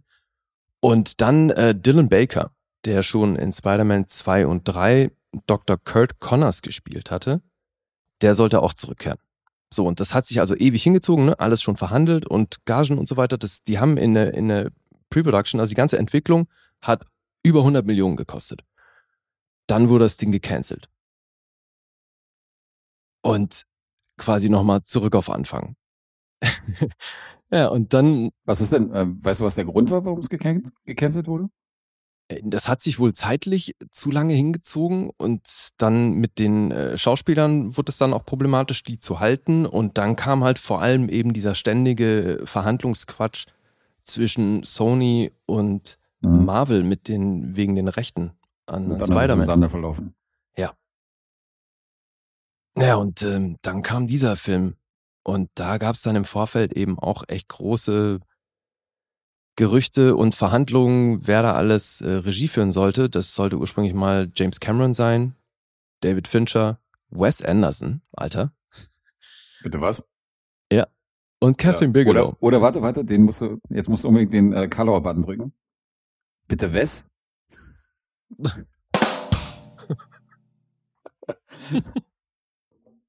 ja. Na komm. Naja, klar, also aber ich meine, das wäre schon komisch gewesen, oder? Also aus heutiger Sicht, Wes Anderson macht Spider-Man. Das wäre super komisch. Also der ja. hat ja noch nie irgendwas anderes gemacht, außer Wes Anderson-Filme. Nee, eben. Ja. Weißt du? Ja, also ja. Wes Anderson, der irgendwie so Lethal Web inszeniert oder so, das würde ich mal gerne sehen. Ja. Mhm. ja, deswegen, also Cameron und Bigelow und so, das hätte Fincher und so, das hätte man sich alles irgendwie vorstellen können. Mhm. Naja, und geworden ist es dann eben das Ding. Und auf dem Regiestuhl schlussendlich gelandet Mark Webb, der Herr, der 500 Days of Summer gemacht hat, ähm, Gifted. Und was abgefahren ist, der ist jetzt der Regisseur, der für das Live-Action-Remake von Your Name zuständig sein soll. Okay. Ja. Ich weiß, warum sie ihn äh, als Regisseur genommen haben. Jetzt du kannst gleich den Finger nochmal auf, dem, auf den Button drücken. Ach Gott, das ist wirklich, den bringst du jetzt, okay. Klar, mhm. wegen dem Namen natürlich. Really? really? Mark no, Webb. Ja. No joke left behind. Mhm. Also. Ja, ich wirklich, also dachte, den bringt er nicht, ey, der ist zu billig, aber gut. Doch, doch, der ist geil. Mhm. Ja, und also jetzt gibt er das dann, ähm, was wer hier das Ding geschrieben hat, fand ich nämlich auch interessant. Weil James Vanderbilt hat immerhin Zodiac geschrieben, was jetzt schon noch nicht so schlecht ist. Mhm. Alvin Sargent, krass, eigentlich voll die Ikone der Typ, der hat schon drei Oscar-Nominierungen, weil der einfach so Dinge wie Paper Moon und Ordinary People geschrieben hat. Weißt du, so übelste Hollywood-Klassiker, also mhm. auch voll so Dramastoff eigentlich. Ordinary People war im Oscar-Rennen und so. Also ist schon Ja, ja, die, nee, die haben Auf auf jeden Fall. Ich meine, die haben auch beide Oscars gewonnen. Aber halt zum einen ne, liegt ja auch schon recht lange zurück. Das heißt, der ist auch Mhm. schon echt eine ganze Weile in Business. Der hat das hier auch mitgeschrieben. Und dann Steve Kloves, der immerhin Wonder Boys geschrieben hat. Ich meine, das war auch Oscar nominiert. Also ja. eigentlich ein krasses Line-up so an Autoren. Und dann Mark Webb als Regisseur. Jetzt hat das halt durch diese ganze, das ganze Und weißt du, warte mal, Entschuldige, aber weißt du, was lustig ist? In Hm. Wonderboy spielt auch Tobey Maguire mit. Ah ja. Echt? Was wieder ein Okay. cooler, äh, cooler Hint ist zur Spider-Man-Anthologie. Ja. ist mir mal gerade so eingefallen. Mhm. Ja, jetzt hat dieser Film aber, Alter, du kommst nie drauf, was der für ein Budget hatte. Und ich meine, das hat dann wahrscheinlich viel mit dem Vorgeplänkel im, äh, davor zu tun. Oh, dass Mhm. da eventuell diese ganzen Entwicklungskosten von dem Streifen, der es ursprünglich werden sollte, mit drin sind, weil anders kann ich mir das nicht erklären. Okay, wenn du so fragst, ist es wahrscheinlich dann eher niedriger als. Nee, nee, Man schätzen nee würde. eben sehr hoch. Ach so. Es ist verflucht hoch, weil der hat jetzt wirklich mehr gekostet als der aktuelle Spider-Man. Der hat ein Budget von 230 Millionen. Alter. Die muss man erstmal wirtschaften, ne? Ja. Also auch da, das hat tatsächlich funktioniert. Nicht so, wie es jetzt mit den Marvel-Filmen immer ist, aber auch der Film, der hat knapp 758 Millionen gemacht. Mhm. Also trotzdem eine Plusrechnung. Definitiv. Ja. Also erstmal so auf dem Papier echt eigentlich alles super krasse Voraussetzungen. Ja, was ich jetzt aber, ähm, oder was so mit ein Grund war, warum ich den auch angucken wollte, war, dass wir ja beide in dem aktuellen Spider-Man saßen und uns dann am gewissen Punkt dachten so, äh, wer war er denn nochmal? Mhm. ne? Du weißt, was ich meine. Ja, ist schon ein Weilchen her auf jeden Fall. Ja. Eben weiß, und wahnsinnig vergessbar anscheinend, weil wir wussten es beide nicht und deswegen ist es schon noch so, äh, interessant. Deswegen mal kurz zur Geschichte. Es geht natürlich wieder um Peter Parker, der von einer Spinne gebissen wird.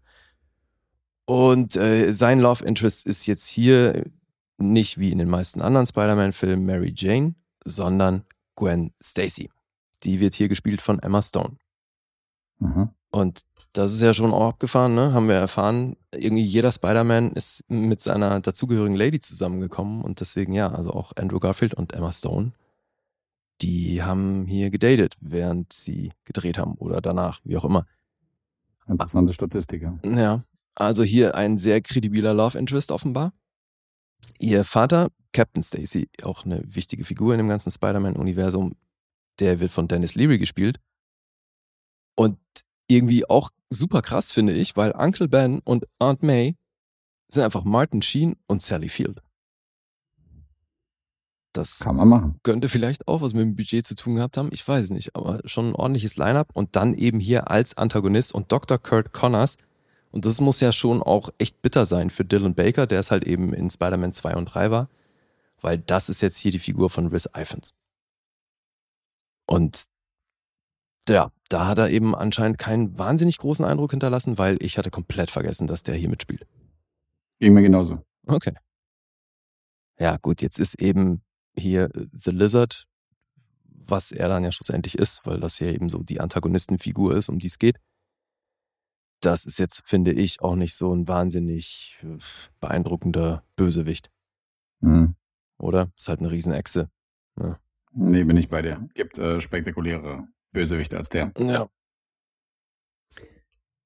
Ja, aber äh, eben, also da äh, geht's jetzt um Peter Parker und um Gwen Stacy. Die macht dann eben ähm, ein Praktikum bei dem Wissenschaftler Dr. Kurt Connors. Der arbeitet aufgrund dessen, dass er nur noch einen Arm hat, arbeitet der an äh,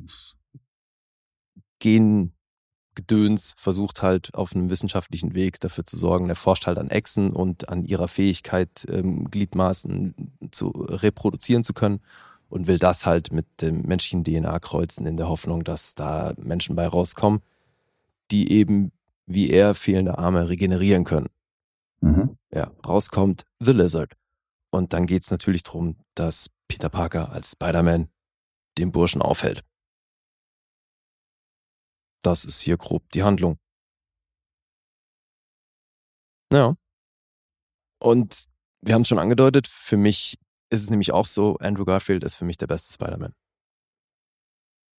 Da kannst du gern mal die Dreh angeschlagen. Komm, kommst nicht ran gerade, oder? Warum, warum denn die Triangel? Du meinst die Klingel oder nicht? Ja, stimmt. Ich meine die Klinge, ja. Ja, ja, Siehst du, ich bin, auch. wenn, wenn ich das nicht haptisch vor mir habe, weiß ich gar nicht mehr. Was, was macht nochmal die Triangel, was macht die Klingel?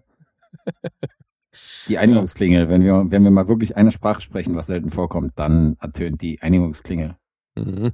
Ja, aber sehr unpopular Opinion, dass, dass wir Andrew Garfield als besten Spider-Man ansehen. So viel ist, ist mal bekannt. Ja, aber ich glaube, das hat viel damit zu tun, dass die Filme insgesamt halt auch nicht so wahnsinnig gut angekommen sind. Mhm. Oder? Stimmt. Also ich kenne wenige, die die wirklich krass gefeiert haben. Ich fand die echt erfrischend. Also und selbst jetzt bei so einem Rewatch funktioniert der echt gut. Der hat ein, ein paar Längen und äh, im letzten Akt schlachten sie das auch ein bisschen sehr aus. Mhm. Aber also wirklich gerade vor allem auch natürlich die Chemie zwischen Andrew Garfield und Emma Stone, die ist wirklich zuträglich bei der ganzen Nummer. Ja. Das macht enorm Spaß. Dann auch, dass die hier den Spider-Man halt schon im, gegen dem Spider-Man von Tobey Maguire schon auch sehr lustig angelegt haben. Also weil der halt auch permanent bei den Fights dann eben irgendwelche Sprüche raushaut. Da haben sie ja dann mit Tom Holland so ein bisschen eine Mischung gefunden von den beiden. Mhm. Aber eben er ist jetzt halt schon so ein bisschen die Deadpool-Variante vom Spider-Man. Aber er ist halt auch so schlaksig und zweifelt ja auch immer so ein bisschen an sich so. Also man nimmt ihn ja ab, dass er so ein bisschen hin und her gerissen ist zwischen Ja, dieser genau, Heldenrolle weil er und da halt nicht so diesen- richtig reinpasst. Aber eben, du glaubst ihm diesen Loser-Typen. Weil das ist Mhm, sonst genau. halt immer so eine platte Figur und das haben sie ja bei Tommy Maguire, das war das natürlich auch so aufgezogen. Aber hier glaubst du ihm das halt, ne? Also weil irgendwie Ganz genau. du spürst auch, was es mit ihm macht und das ist natürlich dann auch, das hilft natürlich auch enorm, weil das dann das Verhältnis zur, zur Tante, da ist natürlich Sally Field auch eine sehr dankbare Spielpartnerin wahrscheinlich und Martin Sheen macht das auch super. Deswegen, also diese ganze Konstellation, die Figuren funktionieren halt für mich echt gut. Mhm. Und Rhys Ifans verblasst bei der Nummer schon ziemlich, was ich aber auch eben so ein bisschen auf die Figur von diesem Lizard schieb. Ähm, und ansonsten, das ist technisch echt krass gemacht. Das funktioniert heute auch immer noch. Ich habe dann gelesen, dass die hier auch wieder im Gegensatz zu den anderen Spider-Man sehr viel weniger CGI eingesetzt haben. Vor allem so bei diesen ganzen äh, Schwingaktionen durch New York City, ne? wenn es dann da so durch die Häuserschluchten geht und so. Da Ja. haben die wohl sehr viele Rigs gebaut und dann echt mit Artisten und echten Kabeln und so weiter sind die da rumgeschwungen und haben wohl sehr viel weniger CGI als bei anderen Spider-Man-Filmen eingesetzt. Und ich weiß nicht, ob man es sieht. Es hat auf jeden Fall für mich krass funktioniert. Was ich hier, und da habe ich mich auch noch dran erinnert, was ich den, ich habe den damals ja auch bei der Premiere gesehen und ähm, fand es so krass, weil du hattest da schon diese POV-Momente, was sie ja dann auch bei den Tom Holland Spider-Man-Filmen wieder so ein bisschen aufgenommen haben Mhm. ne, dass du, und es war damals schon super flashig, dass du halt quasi seine Sicht hast, wie er da durch die Schluchten schwingt. Fand ich auch. meine, es war ja auch ein 3D-Film damals, ne? Ja, was. Ja. Das war ja noch der 3D-Hype. Da ist ja fast jeder Film in 3D rausgekommen, der Ja. irgendwie so ein bisschen Popcorn war. Und das hat da aber schon echt gut funktioniert, weil eben, also es ist schon ein bisschen Achterbahnfahrt, wenn du da eben aus seiner Sicht durch New York schwingst. Und Mhm. das funktioniert halt tatsächlich immer noch. Das ist schon geil. Voll. Und deswegen, ja, der hat schon ein paar Längen und ähm, das wäre natürlich besser, wenn er die nicht hätte, aber das ist, mein Gott, kann man verschmerzen. Ey, hattest du auf dem Schirm, dass im dritten Spider-Man mit Tobey Maguire die Figur von Gwen Stacy, auch schon auftaucht? Mm, nee, Ich nehme ich mich jetzt auch nicht mehr auf dem Schirm. Ja, auch nicht, habe ich nur hier gelesen. Deswegen, also das war noch äh, Bryce Dallas Howard, die die gespielt ah, ja, hat. Stimmt. Irgendwas war da, ja. Ja, hatte ich komplett vergessen. Vielleicht muss ich mir die ja auch nochmal angucken. Also diese alte Trilogie ist bei mir schon ewig her. Das ist aber äh, chronologisch gehst du ein bisschen seltsam, auf jeden Fall gerade. ja, du, das war ja jetzt Vor. auch einfach hier ein Impuls, ne? Ich hatte Bock auf den Andrew Garfield Spider-Man und bin den dann Du machst jetzt weiter mit dem dritten Spider-Man der alten Trilogie. genau. Okay. ja. Ähm, dann fand ich, fand ich das total lustig, dass im Abspann steht, dass die Kostüme, also dass der Spy nur das Spider-Man-Kostüm von Cirque du Soleil gemacht wurde. So, das, ähm, weil tatsächlich, so Kim Barrett, dann der Kostümdesigner, Mhm. der hat hier halt auch wirklich mit Akrobaten zusammengearbeitet. Weil es halt eben, weil er halt quasi alles echt gemacht wurde, vieles echt gemacht wurde, ging es halt eben auch drum, sich darin entsprechend bewegen zu können. Und ähm, ja, dann Spider-Man-Kostüm bei Cirque du Soleil. Guck mal hier. Erst die famosen Fratelli-Brüder, die da am Trapez singen, ja, für die Spider-Man-Szenen. Mhm. Und jetzt kommt dem mit Cirque du Soleil und so in die Ecke. Krass. Wieder was gelernt. Ja, aber ich finde, das passt natürlich so ein bisschen. nee, aber das, ich finde, es passt halt so ein bisschen zu diesem realistischeren Look und Feel, den dieser ganze Film ja auch hat. Und dazu passt ja. Ja. auch inhaltlich, dass er eben, dass ihm die Netze nicht aus dem Handgelenk schießen, sondern dass er sich diese Dinge basteln muss. Dass er erstmal gar nicht weiß, wie die funktionieren und so und sich. äh, War das nicht so? Nee, er bastelt sich das ja einfach so- selbst, dass er nicht weiß, wie es funktioniert. Das ist ja bei Tobey Maguire am Anfang. Ja, aber als er sich die selbst bastelt, die äh, funktionieren nicht so, wie er wollte, oder? Schießt er die Dinger nicht irgendwie. Ja, da nicht er muss ein er bisschen üben. Genau, er Sowieso. trainiert erstmal ein bisschen damit, Ja, um ja. da reinzukommen, weil irgendwie funktioniert es nicht so, wie er sich das vorstellt. Ja. Ich habe ihn auch halt noch einmal gesehen, deswegen. Ja, der lohnt sich schon, auch immer noch. Also Ja. wirklich, ja. Mochte ich. Cool. Ja, The Amazing Spider-Man. Dann sag ich mal was zu den Zahlen. Mhm. Oder? Ich habe jetzt hier irgendwas vergessen von den Sachen, die ich aufgeschrieben habe. Ich glaube nicht. Ich finde es ganz interessant. Vielleicht kann ich noch, bevor du die Zahlen nennst, dir meine Facebook-Rezension ans Herz legen. Ach, so, Weil- Sekunde, eine Sache habe ich noch. Ja? Weil Andrew Garfield hat tatsächlich gesagt, dass er das erste Mal, als er das Spider-Man-Kostüm anhatte, sofort in Tränen ausgebrochen ist. Oh. Äh, das ist ein guter Übergang, weil die Rezension hier erinnert mich nämlich daran, dass ich äh, Andrew Garfield damals als absoluten Eierkopf angesehen habe. Ach, du mochtest ja Social Network nicht so, ne? Ich mochte Social Network nicht, da fand ich ihn zu kotzen. Und ich habe noch irgendwie ein, zwei andere Filme mit ihm gesehen und fand, der war halt so ein, weiß nicht, sein Gesicht, das war so Ansel-Niveau. Mhm. Und irgendwann hat er sich ja so mit Under the Silver Lake und so zwei, drei anderen Filmen, hat er sich ja so rehabilitiert und mittlerweile mag ich den ja richtig gerne. Ja, okay. Nee, Und insofern gibt es auch Hoffnung für die anderen Hausschauspieler, aber ähm, das Aber finde ich ey, ganz interessant. dann ja erst recht krass, dass der es geschafft hat, dass du sagst, es ist sein liebster Spider-Man. Ja, eben. Das war ja so, das war ja so der, die Kehrtwende von Andrew Garfield, dass er dann mein Lieblings-Spider-Man. Aber ich habe es hier nochmal aufgeführt, ich finde es ganz interessant. Sein Durchbruch bei dir. Ja, schon. Okay. Äh, Das Reboot hat es von Anfang an schwer, da ich A, noch nie ein großer Fan der ursprünglichen Filmtrilogie war. Da mache ich mir schon keine Freunde. Und B, Andrew Garfield immer scheiße finde. Trotzdem sind die Spezialeffekte und die 3D-Achterbahnfahrten, da haben wir es großartig geworden. Plus, dank Lockerheit und Ironie des neuen Spideys hat man als Fazit einen ähm, mehr als soliden Popcorn-Film. 7,5 von 10 herzerweichenden Emma Stones unter einem schwarzen Regenschirm. Ja, sehr schön. Mensch, Guess. Sehr schön, sagt er. Das Ja. hat noch nie gesagt. Naja, also ich meine, das ist ja nahezu alles erzählt, was ich auch gesagt habe, deswegen kann ich da gut mitleben. Sonst sagt er nach der Aufnahme immer, hör mal auf, eine scheiß Facebook-Rezension vorzulesen. Jetzt hör mal auf mit dieser Kacke. Nee, ist doch nett. Das hat ja was Nostalgisches. Ist doch schön. Es hat was Nostalgisches, ja. Definitiv.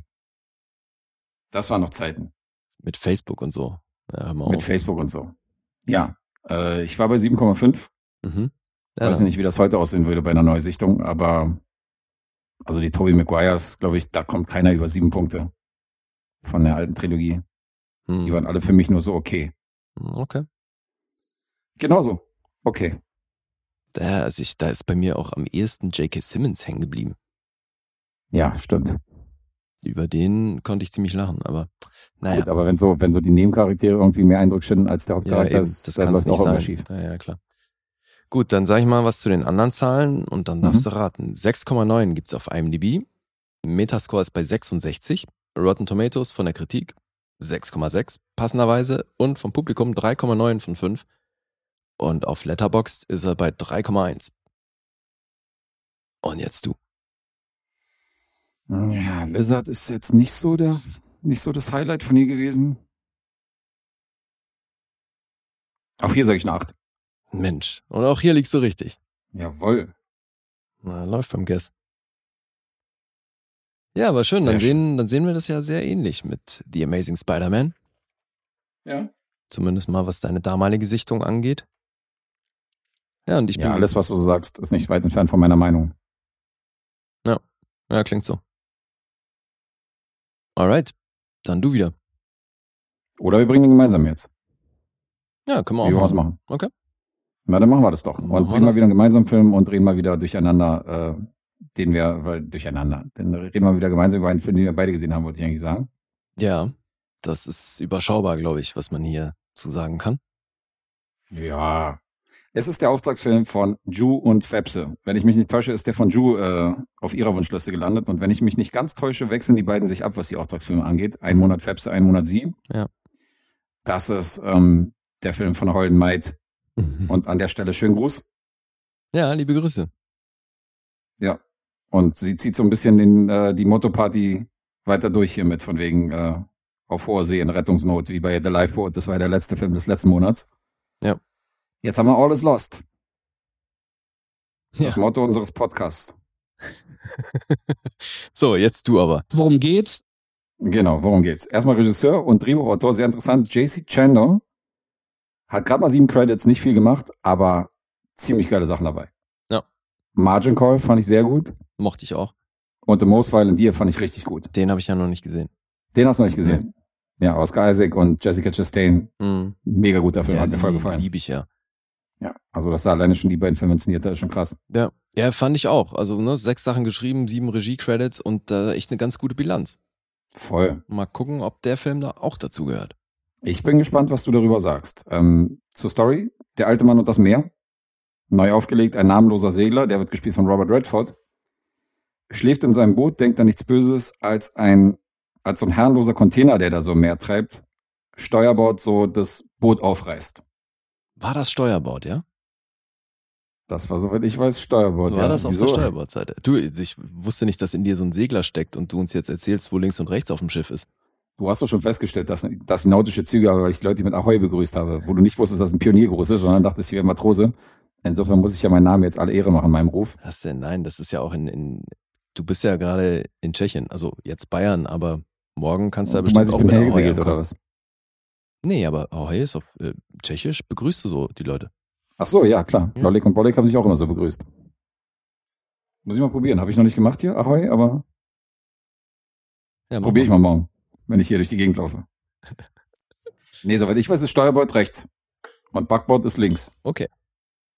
Hab's Gekauft. gelernt, ja. Keine Ahnung. Gekauft. Okay. Also ich bin irgendwie als Kind oft mitgesegelt, aber habe das selber nie groß in Angriff genommen. Aber viele Segler in der Familie und so. Also ja. Müsste ich, müsste ich eigentlich wissen, aber weiß ich nicht. Du bist mehr so durch die Schule gesegelt. Mhm. Gerade mal so deinen Abschluss geschafft und so. Mhm. Nein, natürlich nicht. Lee hat Abi. Freunde, falls ihr es nicht wusstet. Ja, das war Einer von den- wert. Falls mal, äh, falls mal die Quizfrage kommt, welcher von den beiden Banausen Abi hat? Es ist Lee. Da bin ich raus, Alter. Nee, nee, da ist er nicht raus. Hat Abitur. So, jetzt wird das Bötchen aufgerissen und äh, Wasser tritt ein. Und äh, unser Held versucht so ein bisschen das Loch provisorisch zu flicken mit äh, Tape und mit Holz und was er so findet. Aber ein aufkommendes Unwetter wird die provisorische Apparatur bald äh, etwas auseinanderreißen und äh, herausfordern. Ja, siehst du, das finde ich so abgefahren, ne? So wie du das erzählst, klingt das so ein bisschen so, wie ich auch erwartet habe, dass er reagieren würde. So voll panisch aufspringen und schnell notdürftig irgendwie zukleben und sonst was. Und dann kommt schon das nächste Problem. Aber so ist es ja nicht. Der, der reagiert ja gottesentspannt eigentlich erstmal. Also der hat ja die, wirklich die Ruhe weg und sorgt ja erstmal, bevor er sich wirklich um das Loch kümmert, sorgt er erstmal dafür, dass das Schiff eine, eine, eine Lage einnimmt, wo kein neues Wasser in das Loch eintritt, Richtig? um sich dann dem Loch widmen zu können. Deswegen, ich fand es schon auch, also ich finde es bei dem ganzen Film irgendwie krass, mit wie viel Ruhe er hier durch diese Gefahrenszenarien geht. Ja, aber ähm, Es sagt ja schon auch viel über ihn als Typ aus. So. Äh, Genau, aber es wird ja, also wenn du, ne- wenn du so eine, so eine stressige Situation hast oder eine Gefahrensituation, dann ist es ja nicht hilfreich, dass du in dieser Situation total kopflos durch die Gegend läufst und äh, total hitzköpfig irgendwie reagierst, sondern Nee, aber Panik hat ja auch so- selten was mit einem rationalen Ja, Unterfangen zu tun. So, Hast ich recht. finde nur, das sagt eben viel über ihn aus. ja, ja, auf wie jeden Fall. routiniert er ist, wie entspannt er eben auf so eine Situation reagiert. Weil, Alter, also jetzt mal ganz ehrlich, du und ich, alleine auf dem Meer, also nicht zusammen, sondern wirklich halt so jeder für sich allein und dann bist Ach du so. auf deinem Boot und da kommt fucking Wasser rein, Alter. Da ist auf jeden Ja. Fall erstmal Panik angesagt. ey. Ja, auf jeden Fall ist da Panik. Deswegen, ich Allein schon, es wenn schon, du da aufwachst und um dich rum ist überall Wasser, so, ja, da, eben. da ist doch schon. Und da, ey, wie tiefenentspannt er reagiert, ich fand das schon beeindruckend irgendwie, wie, es, wie, es, wie das inszeniert ist, eben, wie er da auf Situationen reagiert. Digga, jetzt wo du sagst, ich bin einmal in meine Küche gekommen und stand bis zu den Knöcheln im Wasser. Da habe ich ja schon Panik gekriegt und das war meine Küche. Ja, siehst du, du kannst jederzeit rauslaufen, Alter. Stell dir vor, ich war auf einem Meer, Alter. Ja. Ja, auf jeden Fall. Da bin ich dadurch, dass ich im ersten Stock wohne und unter mir ist so dieser Durchgang, ist tatsächlich, hat sich unten alles in Waschbecken gestaut, was durch diese Hauptleitung durchgegangen ist. Mhm. Und dann ist das irgendwann bei mir oben so rübergelaufen, dass einfach das Wasser über das Waschbecken rübergelaufen ist und dann äh, sich in der Küche verteilt hat. Das war auf jeden Fall auch eine geile Okay, Aktion. Geil. Und die unter dir haben sich wahrscheinlich gefreut. Nee, weil unter mir ist ja der Durchgang praktisch zu den, zu den, von einem Hof zum anderen. Ach, und deswegen, okay. es hat ja in diesen Tunnel reinge- reingetropft und nicht in Ach. die Wohnung. Okay, Glück gehabt. Ja, so viel dazu. Aber Okay. das äh, tut jetzt nicht zur Sache. Wir sind jetzt wieder zurück bei unserem äh, namenlosen Helden, Oh der man. jetzt seinen Überlebenskampf auf hoher See aufnimmt und versucht, den Gezeiten zu trotzen. Ja. Und dabei habe ich zwei erstaunliche Sachen auf jeden Fall, ähm, die ich hier mitnehme aus dem Film. Also besonders erstaunliche Sachen. Einmal, dass Robert Redford mit 77 diese unfassbar physische Rolle übernommen hat und fast alle Stunts auch noch selber übernommen hat. Also Mhm. ähm, das finde ich großartig. Eine Infektion, die er sich dann irgendwie zuge zugezogen hat, weil er sich ständig mit Wasser bespritzt hat und unter Wasser irgendwie tauchen musste, äh, kostet ihn fast mehr als die Hälfte irgendwie seines Gehörs. Also nicht fast mehr, sondern mehr als die Hälfte seines, seines auf- rechten Ohrs, glaube ich. linken Ohr, ne? Ja. Ähm, Ach, der, linkes Ohr. linkes Ohr hat er nur noch 60 Also doch, doch Backbord, ja. hört er jetzt nur noch 60 Prozent, weil er da eben, ja, äh, Infektion hatte im, im linken Ohr. Wie misst man das eigentlich so, dass man so genau weiß, dass es 60 Prozent sind? Naja, da ist, da ist halt, ich glaube, 100 Prozent ist halt so ein Fünfjähriger. Und dann kannst du ja schon messen, ab welcher Frequenz du dann den Ton nicht mehr wahrnimmst. Okay. Naja, Wenn, wenn du mich anschreist, anschreist du immer wieder, welche, welche Frequenz ist das? Ja, da kommen wir ja selten in so hohe Frequenzen, dass du die nicht mehr hören könntest. Nee. Stimmt, Nee. vielleicht habe ich die Hälfte davon nicht gehört, weil die Frequenz so hoch war. Ja. Meine DJ-Ohren äh, haben das nicht mehr mitgekriegt. Kannst dann auch irgendwann nicht mehr zwischen einer Hundepfeife und Tinnitus unterscheiden. Genau. Ja, nee, Ähm, aber Alter, das ist, ich meine, super geil, oder? ätzend. Also jetzt könnte man sagen, mit 77 äh, hat er wahrscheinlich eh nicht mehr 100% gehabt, so, deswegen nicht so dramatisch, aber Na, umso schlimmer, dass wenn er von 80 jetzt nur noch 20 hat. Also ist er, ist er hätte lieber von 100% 60 verlieren müssen. Weißt du, was ich meine? ja, ja, stimmt schon. Das wäre dann noch schlimmer. Ja, ja Aber klar, ich weiß, was du meinst. Ja. Ja, nee, nein, um Gottes Willen, ey, ich will das nicht schönreden. Deswegen ja, der hat sich hier echt was zugemutet. Ja. Körperlich auf jeden Fall eine harte Nummer und das spielt er auch geil. Und das ist ja auch, also man kauft ihm ja vielleicht auch gerade, weil er so alt ist, so du kaufst ihm halt diesen, diesen Typen, der viel draußen ist, so gut ab, ne? Dieses furchtige Gesicht und Ja, so, ja eben. klar. So von der Ja, Natur gezeichnet und so, das glaubt man dem halt. Mhm. Ich meine, er ist ja 2018 von der Schauspielbühne abgetreten und ich hatte ja seinen letzten Film hier, The Old Man and the Gun. Mhm. Und ich fand es ja voll gut, dass The Old Man and the Gun so ein unaufgeregter, kleiner Film ist, mit dem er sich dann verabschiedet hat. Weil er hat ja etliche, der hat ja Hollywood-Geschichte geschrieben, hat etliche Klassiker, äh, stand für etliche Ja, ja. Klassiker vor der Kamera. Ja.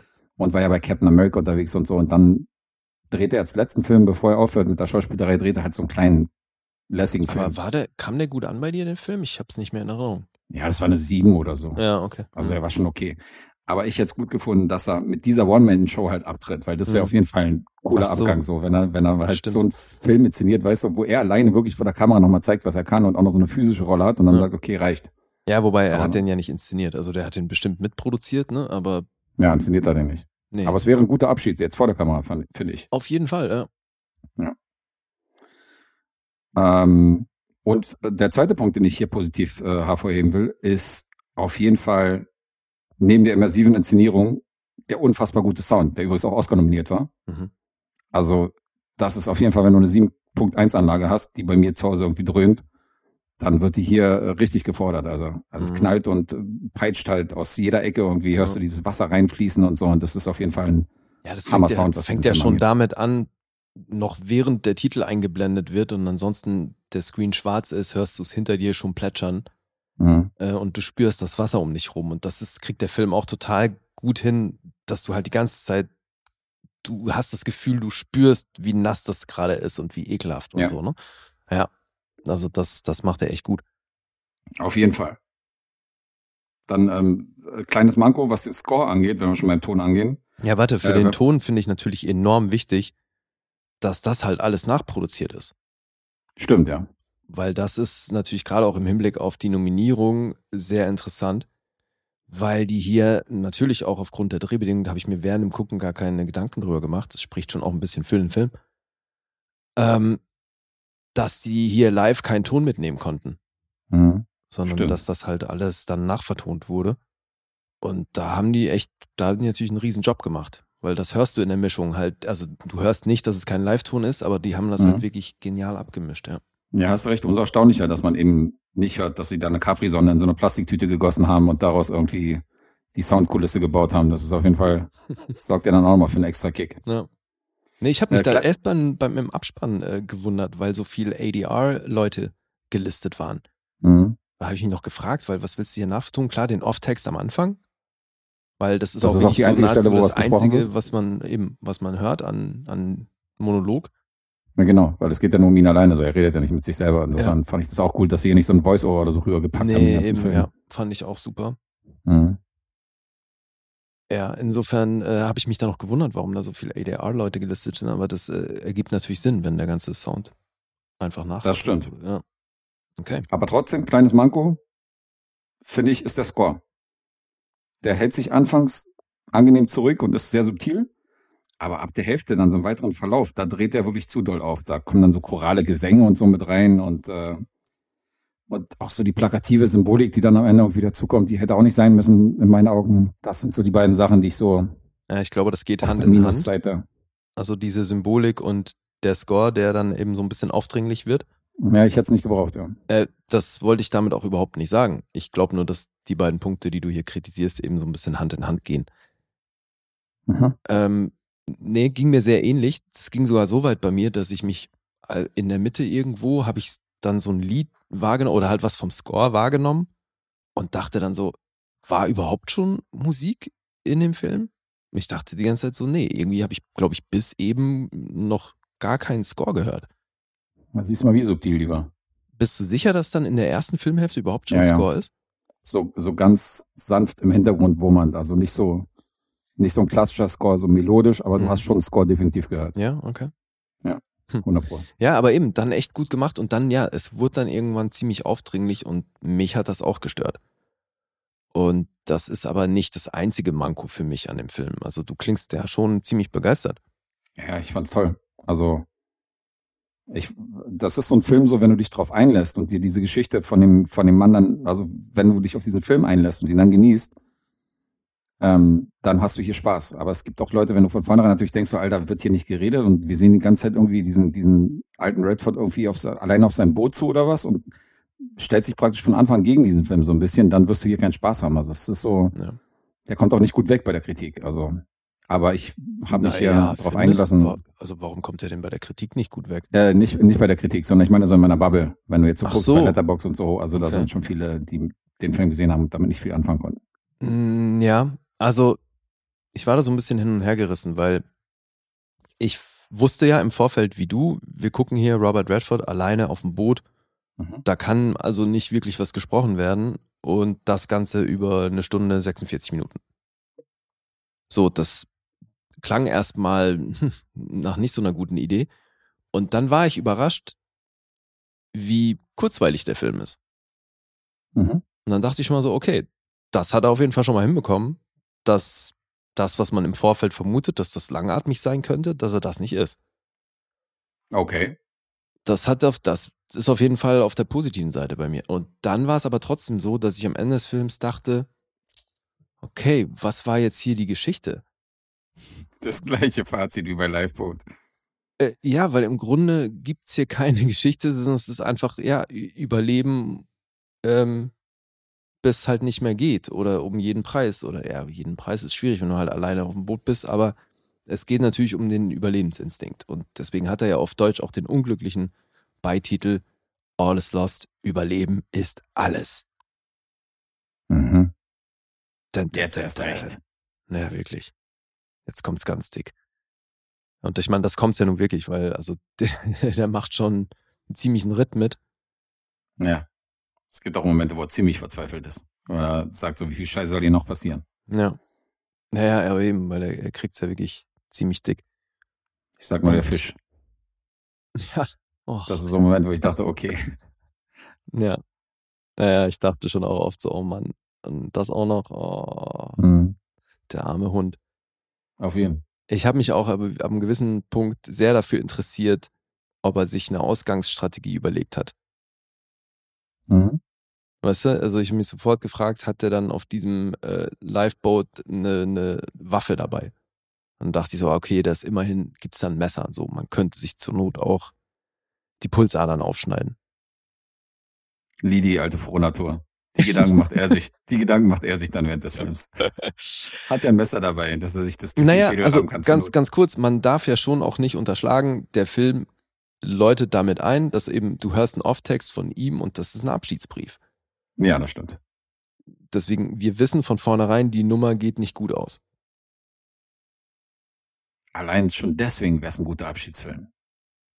Wenn er Eben. mit so einem Abschiedsmonolog einsteigt.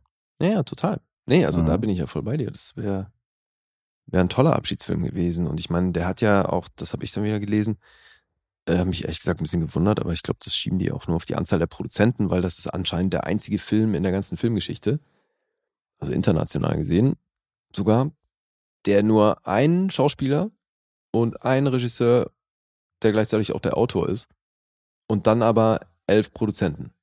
Ja, ja, genau. Also die Oder Konstellation elf, bezieht sich warte mal, elf. Executive und sechs andere Produzenten. Genau, das ist jetzt nicht der einzige Film, der irgendwie einen, einen Mann im Zentrum hat, wo keine anderen Rollen auftauchen. Also das gab schon mehrfach. Nee, da gab es mehrere und da könnte es aber halt sein, dass es vielleicht dann immer oder nie, nie, dass der Regisseur auch gleichzeitig der Autor war, weißt du, sondern dass du da dann halt vielleicht drei beteiligte Personen hattest, weil du hier quasi vor und hinter der Kamera erstmal nur zwei Personen hast. Mhm, das ist du, richtig. Dass sie es deswegen meinen, wie auch immer. Fand ich auch ein bisschen strange, aber die, die schaffen es halt wirklich durch dieses Szenario bist du halt immer auch super nah an ihm dran. Mhm. Deswegen hast du, obwohl du dich hier auf dem Ozean befindest, irgendwie ein klaustrophobisches Szenario. Das fand ich schon auch. Die Kamera dreht sich ja auch teilweise so und du verlierst ja dann auch den, die, die Orientierung, weil sich Ja, die Kamera teilweise Sturm so krass dreht. so. Genau, im Sturm, weil du nicht Ja. mehr weißt, okay, wo sind wir jetzt gerade? Hm. Äh, ist ja auch abgefangen gemacht. Aber um nochmal zurückzuführen zu deinem Punkt, ich bin bei dir, dass der Film keine große Story hat. Also wenn du darüber nachdenkst, was die Handlung ist, Hm. wir beobachten halt diesen Mann beim Struggeln. Ja. Aber braucht ein Film für mich nicht. Weil ein Film kann dich auch an einen Ort entführen oder eine Erfahrung mit dir teilen, die du normalerweise in deinem wahren Leben hoffentlich nicht machen würdest. Hm. Und er zieht dich da für anderthalb Stunden oder für zwei Stunden, zieht er dich in diese Erfahrung und in dieses Ereignis rein. Ja. Und da brauche ich keine große Story, sondern das ist für mich so diese immersive Erfahrung, diesen Film zu gucken. Das finde ich großartig. Großartig. Also es reicht mir. okay. Ja. Naja, es reicht mir insofern, dass ich jetzt nicht sage, okay, wo, wo war jetzt die Story? Weil, ey, ich habe mit diesem Typen jetzt zwei Stunden mitgefühlt, das, das ist, was will ich mehr? Ich meine, wenn ich auf eine Achterbahnfahrt gehe, weißt du, um da irgendwie fünf Minuten Adrenalin zu spüren, frage ich mich auch nicht, ja, was will ich denn hier? Oder was ist jetzt der Sinn des Lebens? Oder warum zahle ich jetzt hier Eintritt für, weißt du? Sondern ich will da einfach nur mal fünf Minuten mich durch, durchschütteln lassen. Nee, nee, Und das macht der Film. Ja, das tut er auch.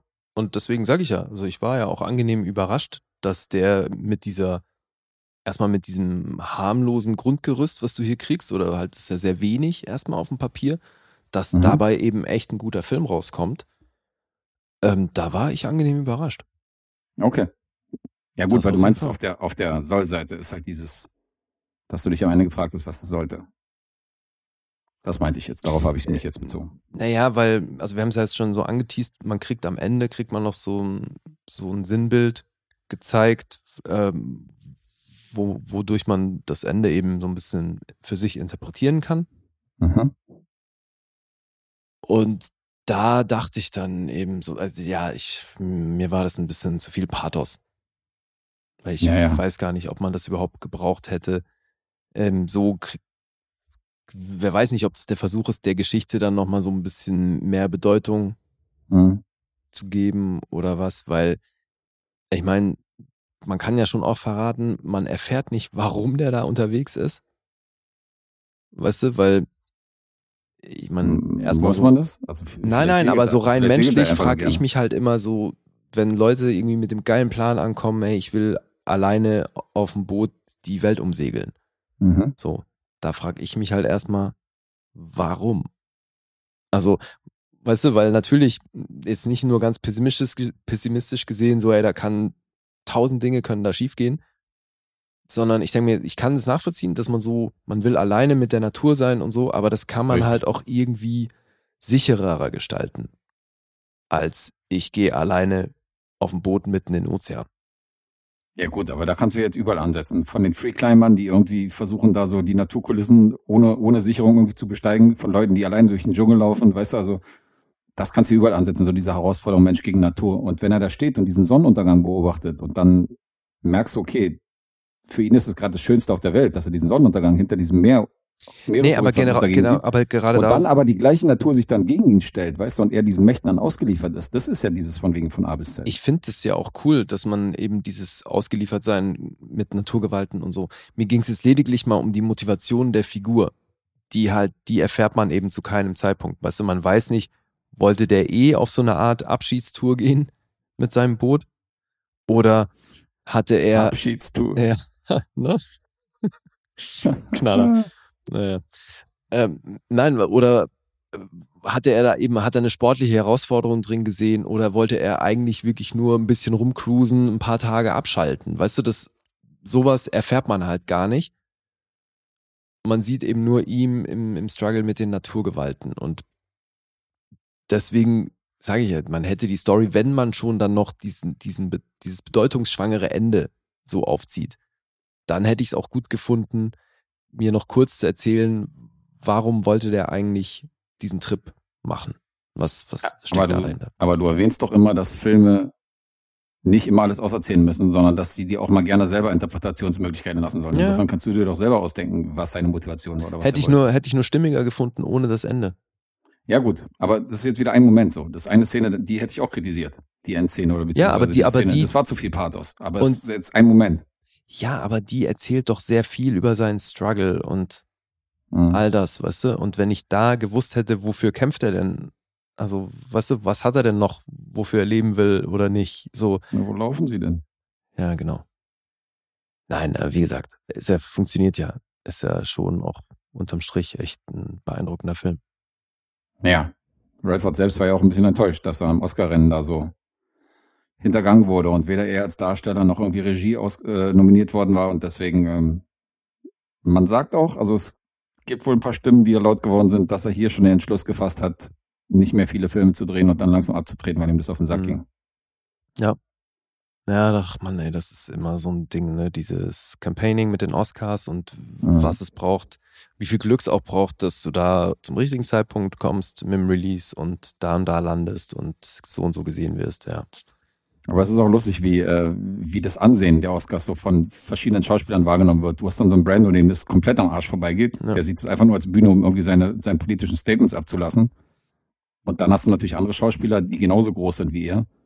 Für die ist es halt so der Ritterschlag. Die wollen halt diesen Oscar, weißt du? Die streben halt danach und für die ist es halt so die größte Auszeichnung, die man kriegen kann als Schauspieler. Also es ist immer so, der eine sieht so, der andere sieht so.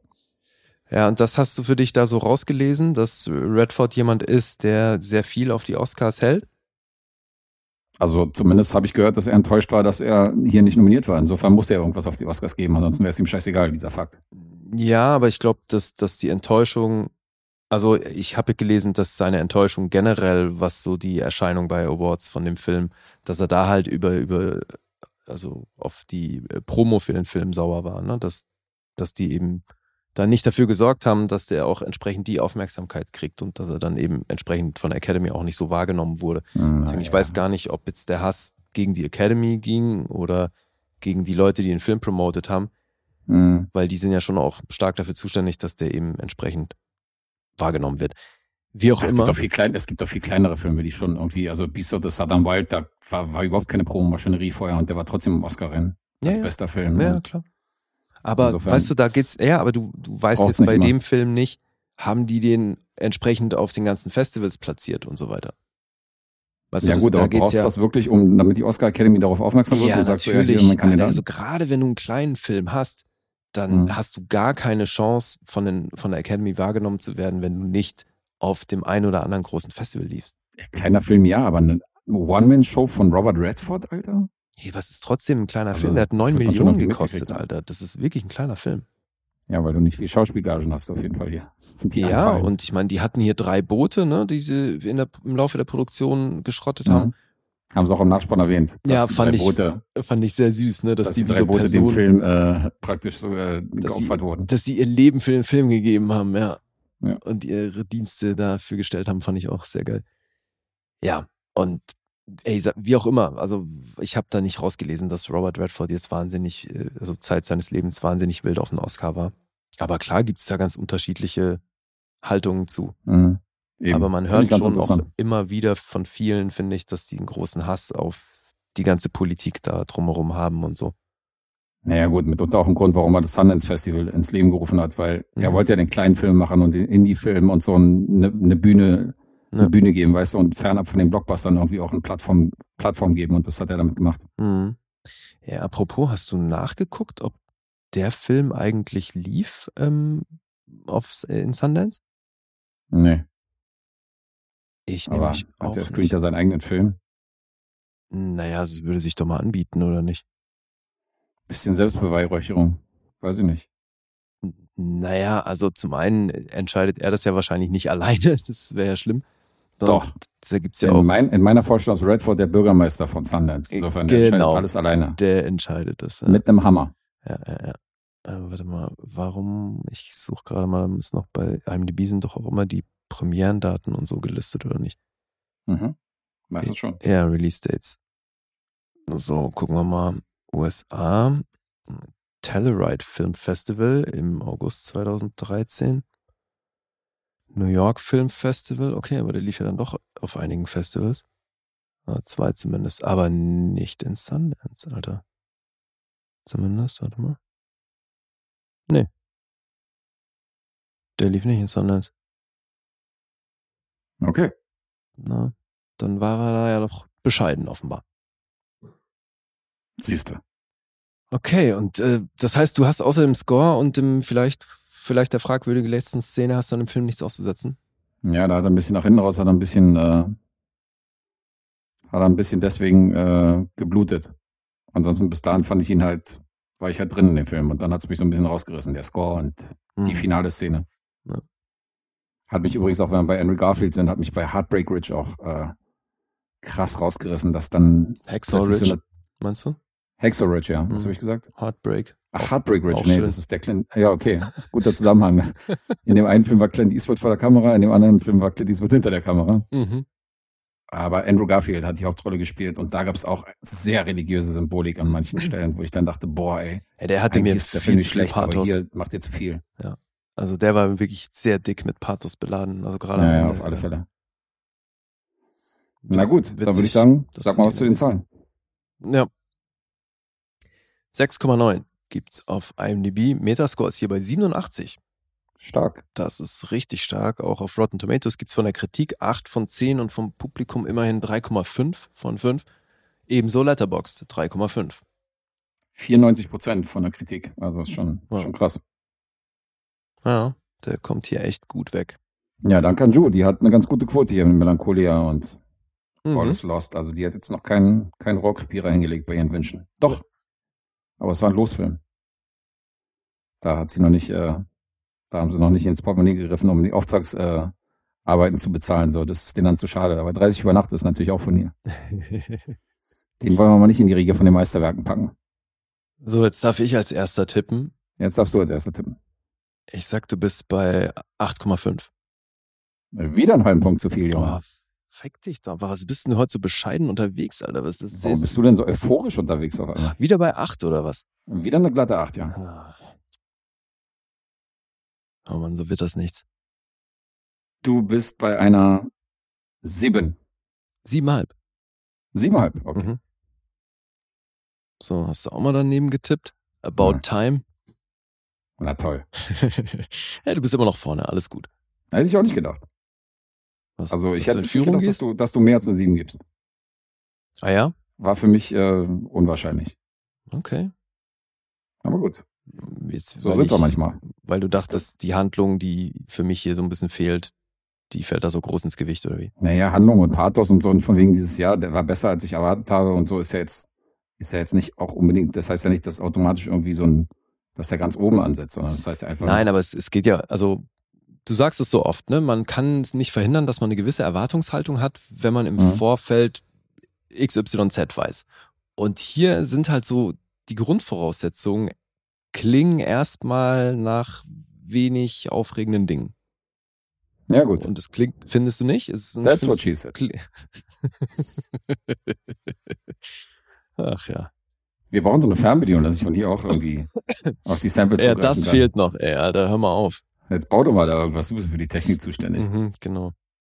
Für mich hier so völlig äh, wie so Nichtsnutz.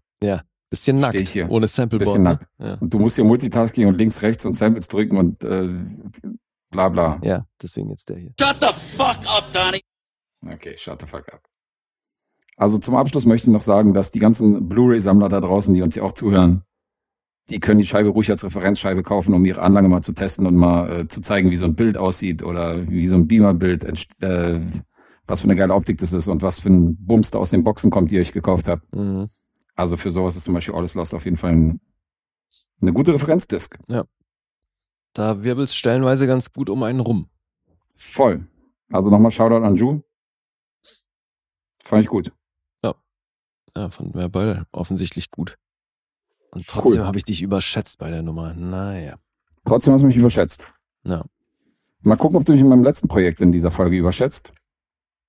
Ähm, denn wir reden von Top Rated TV Nummer 139. Ach geil, wieder eine Serie. Wieder eine Serie. Und Vier Primetime Emmys. 238 Nominierungen insgesamt. Entschuldige, wie viel Emmys? Vier Primetime Emmys. Okay. 238 Nominierungen, verschiedene Preise. Alter. 93 Episoden in sechs Staffeln, 2016 bis heute. This is Us. Auf Amazon Prime. Das ist Leben. Okay. Äh, Da hatte ich überhaupt nicht auf dem Zettel, dass du die verfolgst. Ich musste dann auch mal reingucken. Und ähm, das ist eine Serie, die sehr viele Zuschauer zum Weinen gebracht hat. Und dann werde ich das auch mal tun. Du hast jetzt alle sechs ähm, Staffeln geguckt. Nein, Ach so. davon bin ich weit entfernt. Also Okay. wahrscheinlich äh, rührt die Serie eher so primär die weiblichen Zuschauer zu Tränen. Ich habe es genau acht Episoden ausgehalten. Ausgehalten. Ja, und äh, da ziehe ich mein Fazit und sage, bis hierhin und nicht weiter. Wow. Okay. Ähm, du hast, glaube ich, auch nur eine Folge gesehen oder so, weißt du? Und ja, und ich gehörte aber zu der Fraktion, die das sehr berührt hat. Und da habe ich gesagt, äh, Alter, okay, nichts, nichts für mich gerade so, weil mir das einfach tatsächlich schon in der ersten Folge war ich echt fix und fertig und dachte, boah, das ist für mich echt so, also Leiden auf Knopfdruck brauche ich nicht. Mhm. Das ähm, ist mir zu viel gerade. Aber es ist witzig. Ich kann mir vorstellen, dass es bei der Serie viel damit zu tun hat, ähm, was man persönlich so für ein Verhältnis zu den Eltern vor allem hat. Vor allem dann primär auch Vater und so, ne? Mhm. Denke, das spielt da wahrscheinlich stark mit rein. Äh, aber ich sehe ganz viele Mankos in der Inszenierung. Also du kannst ja so eine Vater-Sohn-Geschichte auch ohne den, ohne diesen Kitsch hier erzählen. Aber also gut, den Piloten später fand zu. ich krass inszeniert. Ja gut, okay, dann habe ich zumindest richtig in Erinnerung, dass du irgendwie sowas gesagt hast. Dass du einfach gesagt hast, du wolltest das nicht weiter gucken, weil es irgendwie zu hart war. Ja, zu hart, Aber- das klingt jetzt. Naja, also ich, Ich war da einfach emotional nicht in der Verfassung für, weil es, ja, ich fand doch, dass es da, also die treffen bei mir da schon einen Nerv. Ja gut, fair enough. Also ich finde, dass hier einiges mir ein bisschen zu konstruiert war, was so die, was so die emotionalen Momente angeht. Aber gut, okay. Und wir reden hier, wir reden hier von einem Banausen, der Dawson's Creek komplett von der ersten bis zur letzten Folge gesehen hat und OC California Mhm. und Sachen, andere Sachen, die irgendwie emotional äh, konzipiert sind. Und deswegen habe ich auch This Is Us eine Chance gegeben, weil das absolut nicht so ist, dass es nicht mein Genre ist.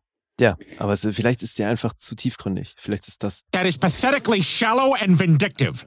I love it. Genau, vielleicht ist das. Vielleicht, äh, I love it. I love it not. Äh, Story. Milo Ventimiglia, kennen wir natürlich aus Heroes und ein paar anderen Filmen und Serien. Und Mandy Moore. Die spielen ein junges, glückliches Paar. Sie wird schwanger mit Drillingen in der ersten Folge. Eins von den Drillingen stirbt bei der Geburt. Lee hört mir gerade zu und grinst vor sich hin so. Was ist denn jetzt an dieser Inhaltsangabe jetzt so, dass man vor sich hingrinsen muss? Nee, alles gut, erzähl. Erzählst du sehr trocken. Okay, ich erzähle weiter. Ersatz ist gefunden. Man Ein hört eh schon bei dir immer, wie du, die, wie du die Inhaltsangabe verfasst. Äh, da hört man eh schon raus, wie du das findest. ja, Ja, ja. aber ist vielleicht, ne- ja, ist vielleicht auch ein Hint auf deine Punkte. Ich will jetzt hier nicht Schauspieler und sagen, ey, und dann kam das und das und ey, ey, und dann habe ich noch gesehen, wie das und das habe ich ja gar nicht erwartet, dass das kommt. Ich meine, das können wir auch so machen. Dann äh, nennen wir unser Format einfach, ähm, manche mögen es filmisch. War das jetzt ein Diss oder ein Kompliment? Beides natürlich. Vielleicht könnt ihr mir euer, äh, euer Konzept mal erklären. Ich habe es noch nicht ganz verstanden nach den drei Episoden. Ja, die sind der David Lynch unter den Podcasts. Richtig. Also, ein POC-Baby wird adoptiert und das Trio ist wieder komplett.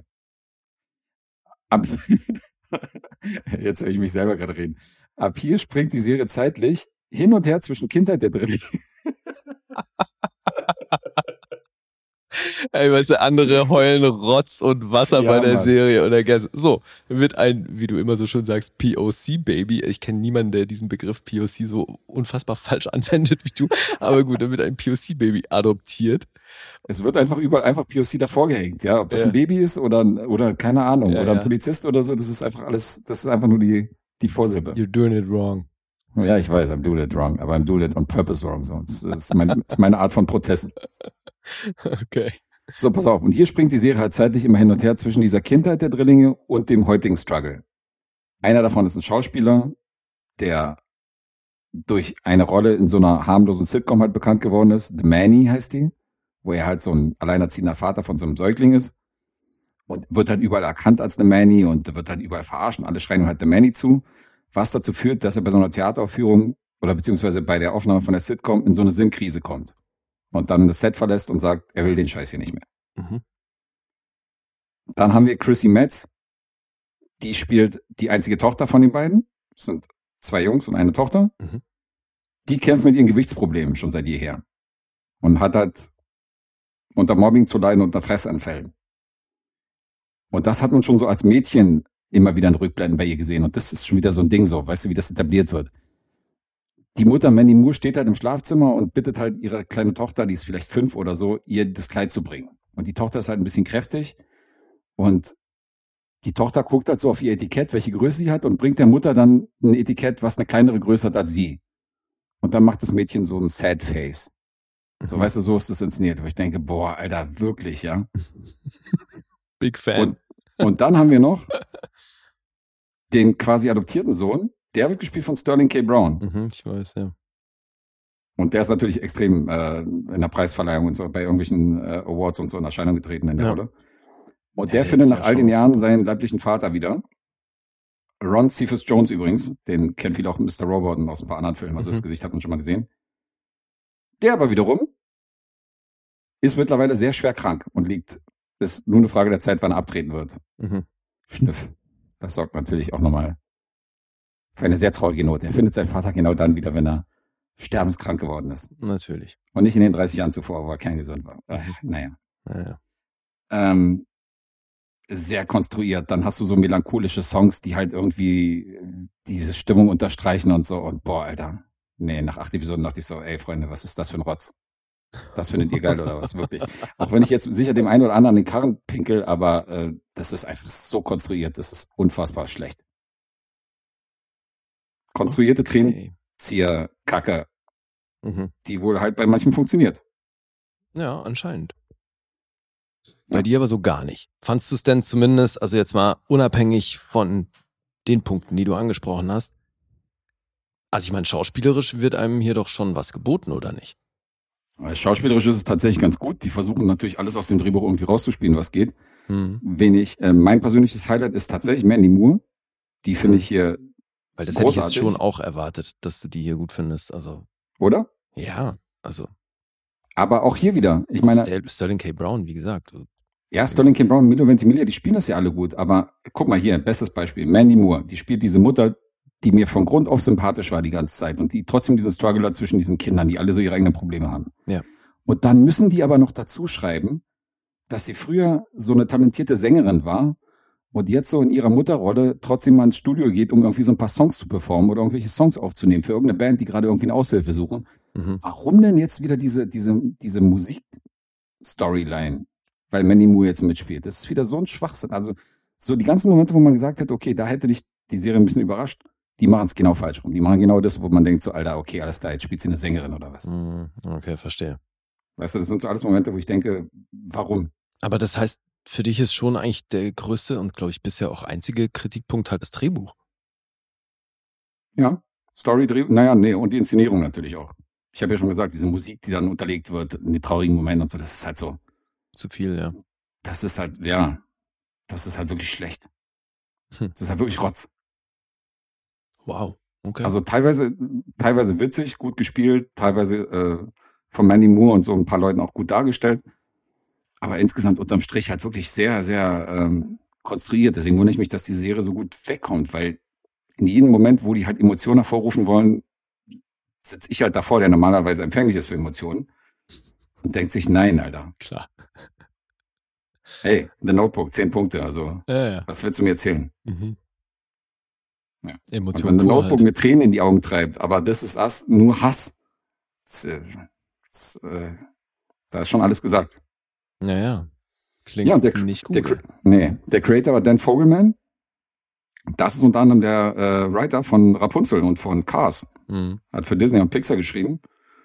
Und der dachte sich hier wahrscheinlich beim Rapunzel-Dreh, werden wir gleich mal Manny Moore hier engagieren für die Serie, weil ähm, das ist ja die Hauptfigur in der, in der Originalausgabe als die weite Sprecherin. Das muss der Grund gewesen sein, ja.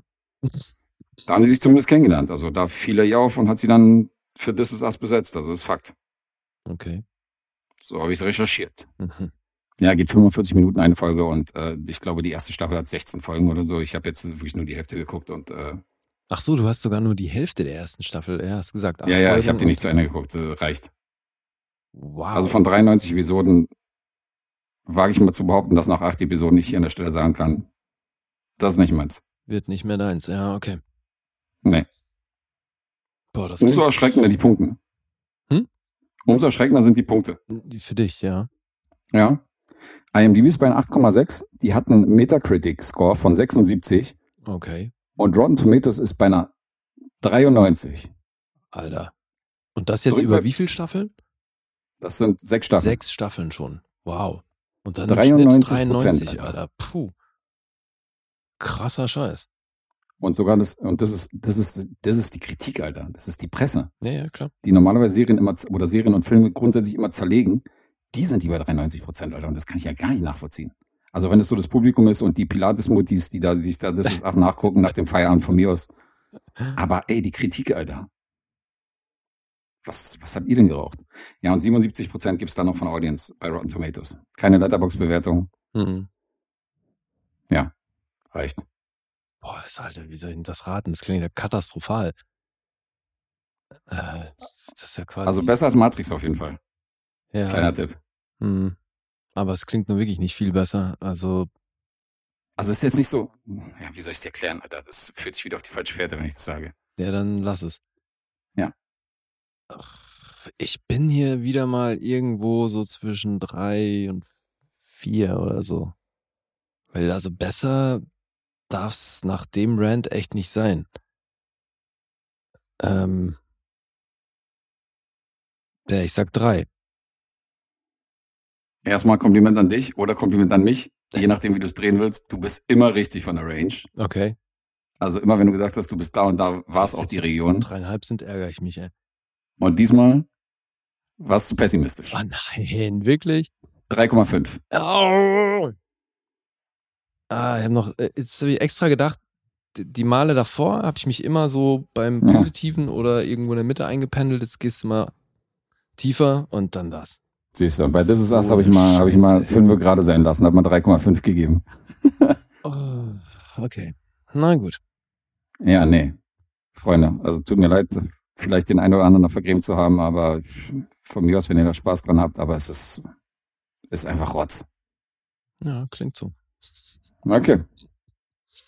Top-Rated TV, Alter. 139. What the fuck, ey. Das sind die krassesten Serien in der Top-Rated-Liste. Ja, ja. Was hat die denn da zu suchen? Tja. Da kannst du, weiß nicht, da kannst du Bauer sucht Frau auch irgendwie auf die 138 packen. Also, ich habe schon auch ein paar Leute in meinem Umfeld, die die Serie sehr feiern. Ja, ja. Ich kenne auch ein paar. Deswegen, also, nur weil es nicht deins ist, kann es ja trotzdem irgendwie was haben, ne? Wer weiß. Aber, Vielleicht erschließt sich mir die Genialität dieser Serie nicht. Mag sein. ja, vielleicht. Dann bin ich vielleicht der einfache Tor, der, äh, der die Genialität hier nicht erkennt. Von Mhm. mir aus. Ja, genau. Ich denke mir nur die ganze Zeit, what the fuck? So, jetzt ich oder was? Letzter Film. Jetzt du, letzter Film, korrekt. Ja, und ich habe mal wieder ein bisschen die Filmografie von großen Regisseuren vervollständigt. Oder bin dabei. Und es ist witzig insofern, weil du hast den Schauspieler jetzt schon mehrfach angesprochen, nicht zuletzt natürlich deswegen, weil ich vorhin über The Amazing Spider-Man gesprochen habe. Und jetzt habe ich hier auch wieder einen Film mit Andrew Garfield in der Hauptrolle. Abgefahren. Und das ist ein Film, über da habe ich irgendwie immer einen Bogen drum gemacht, weil der mich inhaltlich mal so gar nicht interessiert hat. Oh, oh, ich weiß, ich weiß, ich weiß. Ja, und jetzt ist aber natürlich eben der Komplettist in mir, wollte den auch sehen. Und deswegen jetzt von Regisseur Martin Scorsese aus dem Jahr 2016 Silence. Alter. Was? er ist wieder im Lostorf unterwegs, ey. Ich fasse es nicht. Ich habe extra nachgeguckt. Erzähl mir nicht, dass der im ste- äh, dass der im Lostopf ist. Natürlich ist der im Lostorf. Was? Auf jeden Fall. Alter, ich habe extra nachgeguckt. Ja, der, hast du auch nachgeguckt auf der Reiter, wo die Losfilme drin sind? Ja, Oder hast du nur nachgeguckt in unserer Filmliste? Nein, Spaßvogel. Nee, nee. Nee, ernsthaft Diesmal habe ich äh, absichtlich, bilde ich mir einen nachgeguckt zu haben. Also das würde mich jetzt schon wieder wundern, wenn der da drin steht. Junge, Junge, so Leute wie Hackern bestrafen uns schon, weil sie sagen so, ja, langsam gehört ihr gestraft, weil ihr euch nicht, weil ihr nicht abgleicht, welche Filme ihr da drin habt. So, was macht ihr denn da die ganze Zeit? Wozu habt ihr einen Lostopf? Wir müssen unser Konzept ändern. Du musst, ich muss dir im Vorfeld immer sagen, welche Filme ich bringe und dann äh, sprechen wir uns ab, ob die schon in der Liste stehen oder nicht. Weil wir hatten das ja wirklich schon mal. Dass Ich habe zumindest aus weiser Voraussicht, damit meintest steht verklagen kann, habe ich, Und hab ich dann war es aber nicht so. Deswegen, das war vielleicht einmal so Filmliste, jetzt gucke ich mal hier. okay, ja, guck nach. Ja gut, erzähl mal weiter, du musst ihn ja trotzdem rezensieren jetzt. Äh, Ja, ist so. Aber jetzt nochmal fürs Protokoll und für das, was ich vorhin angedeutet habe. Du kennst den, ne? Nee, ich habe den nicht gesehen, ich habe ihn in meiner Wunschliste. Okay, Ich scheiße. wollte warten, bis er gezogen wird. Hier steht Silence und da steht sogar Scorsese 216 im Hintergrund, äh, in Klammern, das war nicht- 2016, zwei- oh, 2016, ja. 2016. Na gut, dann, ja, geht natürlich wieder mal auf mich. Derjenige kriegt ein neues Los. Ich habe schon, ich habe schon zu Hakan gesagt, so, warum werde ich eigentlich bestraft, wenn Lee so im Lusthof rum, rumeiert? So, nachher ziehe ich irgendwie so einen Eierfilm, den er da reinschmeißt, um dich zu bestrafen. Was, was habe ich Tja, denn da getan? ja, du, mitgehangen, mitgefangen und so. Also in dem Fall schönen Gruß an Sarah, von der ähm, stammt dieser Beitrag. Dann kriegst du jetzt deine Ach, Rezension ja, aber.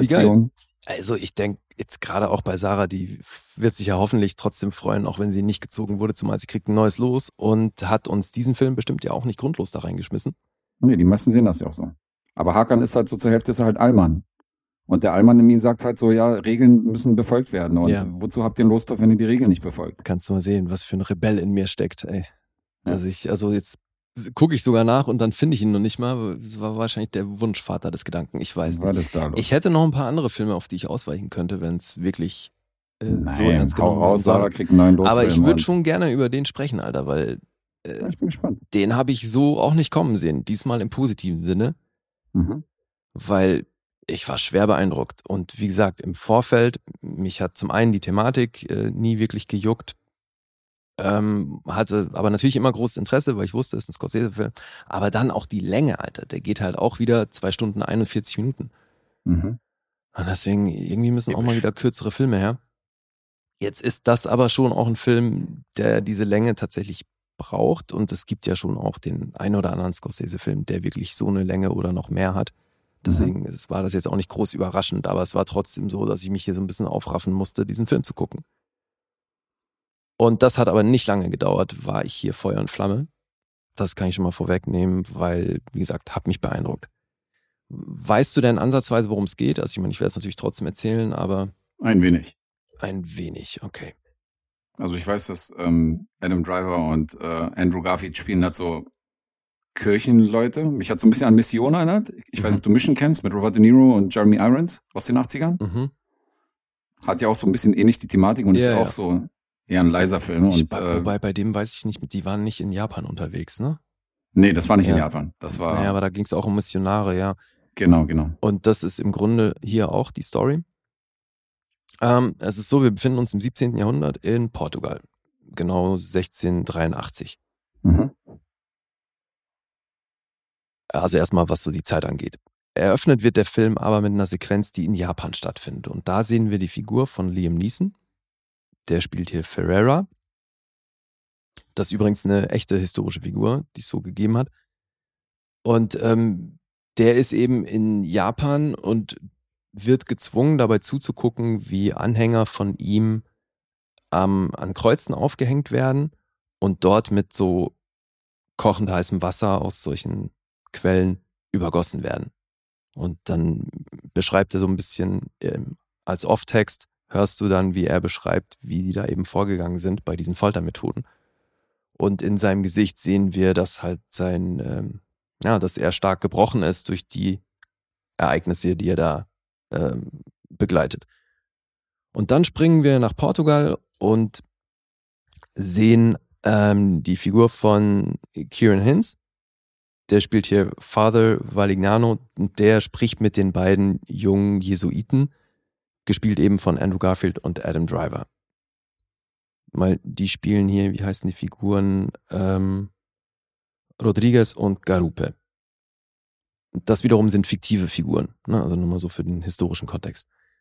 Jedenfalls erfahren die jetzt eben von dem Vater, dass Ferreira in Japan ähm, jetzt schon lange unterwegs war, dort eben ursprünglich zum Missionieren hingegangen ist, weil es zum wohl dann im Verlauf des 18. Jahrhunderts gab es wohl irgendwann durch seine Arbeit auch so 300.000 Christen in Japan. Also das war schon auch eine größere Bewegung, aber es war halt eben Missionarsarbeit, die die da leisten mussten und das ist halt sehr oft auf krassen Widerstand gestoßen. Naja, und ähm, jetzt ist es eben so, dass die erzählen, dass die erzählt bekommen, dass er konvertiert ist. Also, dass er der sogenannten Apostasie, Apostasie verfallen ist. Also diese Abwendung von der Religion und von, von seinem Glauben. Und das können die beiden Jesuiten aber nicht glauben und sagen sich, wir machen uns auf den Weg dahin und suchen nach ihm. Ne, weil von dem halt sonst nur, es gibt nur diese Gerüchte und ansonsten gibt es aber keinen Kontakt mehr zu ihm. Also machen sie sich auf die Suche nach, auf äh, die Suche nach Father Ferreira, der Figur von Liam Neeson. Und so beginnt dann natürlich ein, äh, ja, eine harte Reise, weil die kaum in Japan angekommen, müssen sie halt echt aufpassen, von wem sie da entdeckt werden, weil es eben äh, ganze Trupps gibt, die Christen einsammeln und dazu zwingen, ja, äh, vom Glauben zurückzutreten, abzutreten. Jetzt würde Toshiro-Button wahrscheinlich passen. Warum? Solche, solche springen da wahrscheinlich dann um die Ecke. ja, hier gibt es viele Japaner, weil ja, wir befinden uns hier quasi über den ganzen Film in Japan. Das mhm. ist wirklich nur eine, diese kurze Eröffnungs- äh, oder Sequenz nach der Eröffnung, wo man eben sieht, wie die beiden noch in Portugal sind und losgehen. Das habe ich komplett vergessen, dass der in Japan spielt. Das habe ich auch gewusst, aber ist mir echt schon ja, inzwischen entfallen. Und dann ist der ganze Film in Japan und es geht eben darum, wie sie dann erst in so einem kleinen Dorf ankommen, dort auch auf Christen treffen, die, die sie unterstützen und ihnen helfen wollen dabei, den, den Father Ferreira zu suchen. Und es ist aber sehr schwer, da an Informationen ranzukommen und so trennen sie sich dann auch irgendwann und deswegen ist Andrew Garfield hier auch die, also die absolute Hauptfigur, weil ähm, wir gehen dann mit ihm mit und die Figur von Adam Driver findet weiter im Off statt. Ja, und also ich meine, Andrew Garfield, Alter, der äh, schockt hier mal mächtig. Und also, wenn man vorher noch kein Fan war, dann wahrscheinlich spätestens nach diesem Film, weil, pff, also der hat ja mal richtig was zu spielen und das macht er wirklich geil. Ähm, der Film heißt Silence, in erster Linie deswegen, weil es geht hier um Schweigen, also um das Schweigen Gottes. Und deswegen, das ist basiert auch auf dem Buch Schweigen. Das heißt, Schweigen stammt äh, von 1966 und wurde 71 schon mal in Japan verfilmt und dann gab es im späteren Verlauf auch eine Oper und dann eben irgendwann die Interpretation von Scorsese. Geschrieben haben das Leute, mit denen Scorsese schon öfters geschrieben hat. Jay Cox, der hat nur sieben Credits, aber dazu gehören eben auch Zeit der Unschuld und Gangs of New York und äh, beziehungsweise Strange Days, was ich auch abgefahren fand. Und dann hat Martin Scorsese hier tatsächlich seit Casino das erste Mal wieder einen Writing Credit. Also der hat hier halt auch mitgeschrieben. Und seit Casino? Ja. Okay, wie krass. Was 95 oder so war, ne? Also schon auf jeden mhm, Fall. 25 Jahre. Also von wann ist Silence? 2016? 2016, ja. Ja, knapp 20 Jahre. Mhm. Und das basiert eben auf einem Roman von Shusaku Endo. Und das hat ähm, nichts autobiografisches, aber es gibt dann Bezug, weil der Autor selber halt auch noch praktizierender Christ in Japan war oder ist. Ja. Oh, okay. Ich glaube, der lebt noch, bin mir nicht sicher. wie auch immer. Äh, deswegen, also es gibt da noch eine kleine Gemeinschaft an, an Christen in Japan, aber hier in dem Film geht es eben primär auch darum, wie die verfolgt wurden oder wie halt eben da ähm, für gesorgt wurde, dass die sich nicht ausbreiten. Mhm.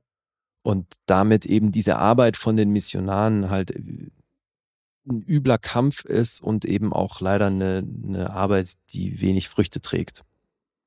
Was hier auch eben oft bildsprachlich genauso erwähnt wird, weil es geht dann eben irgendwann darum, dass Japan halt ein, ein Sumpf ist, in dem nichts wächst, so im Hinblick auf ihre Arbeit, die sie da machen. Und deswegen geht es in dem Film um sehr vieles. Also ich glaube, man, man spoilert hier nicht allzu viel, wenn man eben verrät, dass diese Gerüchte um die Figur von Ferreira, dass da sehr viel Wahres dran ist. Und dann geht es natürlich sehr stark darum, dass die Figur von Rodriguez, also Andrew Garfield, äh, dass, dass der nicht auch gebrochen wird. Ne, von allem, was da unternommen wird, um die Leute eben vom Glauben abzubringen. Weil da mhm. haben die schon echt fiese Foltermethoden.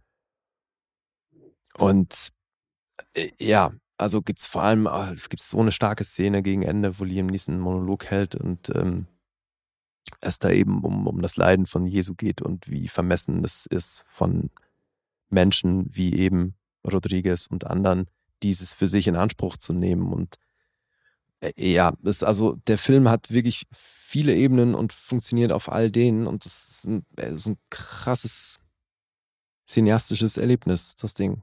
War schon echt schwer beeindruckt. Und hab den, wie gesagt, so nicht kommen sehen, hey. Das ist von allen Beteiligten natürlich toll gespielt. Andrew Garfield ist hier natürlich mit Abstand am ehesten im Fokus und Adam Driver aber hier in der Nebenrolle auch echt stark. Der hat ähm, für den Film im Vorfeld 30 Pfund abgenommen, beim Dreh dann nochmal 20 verloren. Also der ist schon auch ziemlich runtergehungert hier. Natürlich haben die sich auch beide intensiv vorbereitet, ne? selber mal so eine Woche im Kloster gewesen, wo sie dann nicht sprechen durften und ähm, du siehst bei Liam Neeson auch, der hat anscheinend 20 Pfund abgenommen, so, der ist auch echt ziemlich runtergekommen. Das tut der Sache schon auch echt gut, also was so die Handlung angeht, weil man ist da schon sehr stark drin und eben, also gerade auch, was die hier mit dem Sound machen, so im Hinblick auf dieses Silence-Thema, ist ziemlich cool. Ja, und äh, es geht eben um Glauben und um die vermeintliche Selbstlosigkeit bei diesem Glauben. Und das ist deeper Shit. Und witzigerweise, was so das, das ähm, Timing des Films angeht, das, also weil Scorsese hat in den 80ern dann schon das Buch gelesen und wollte den tatsächlich dann auch ziemlich ähm, im Anschluss machen. Deswegen sollte der ja sehr viel früher kommen.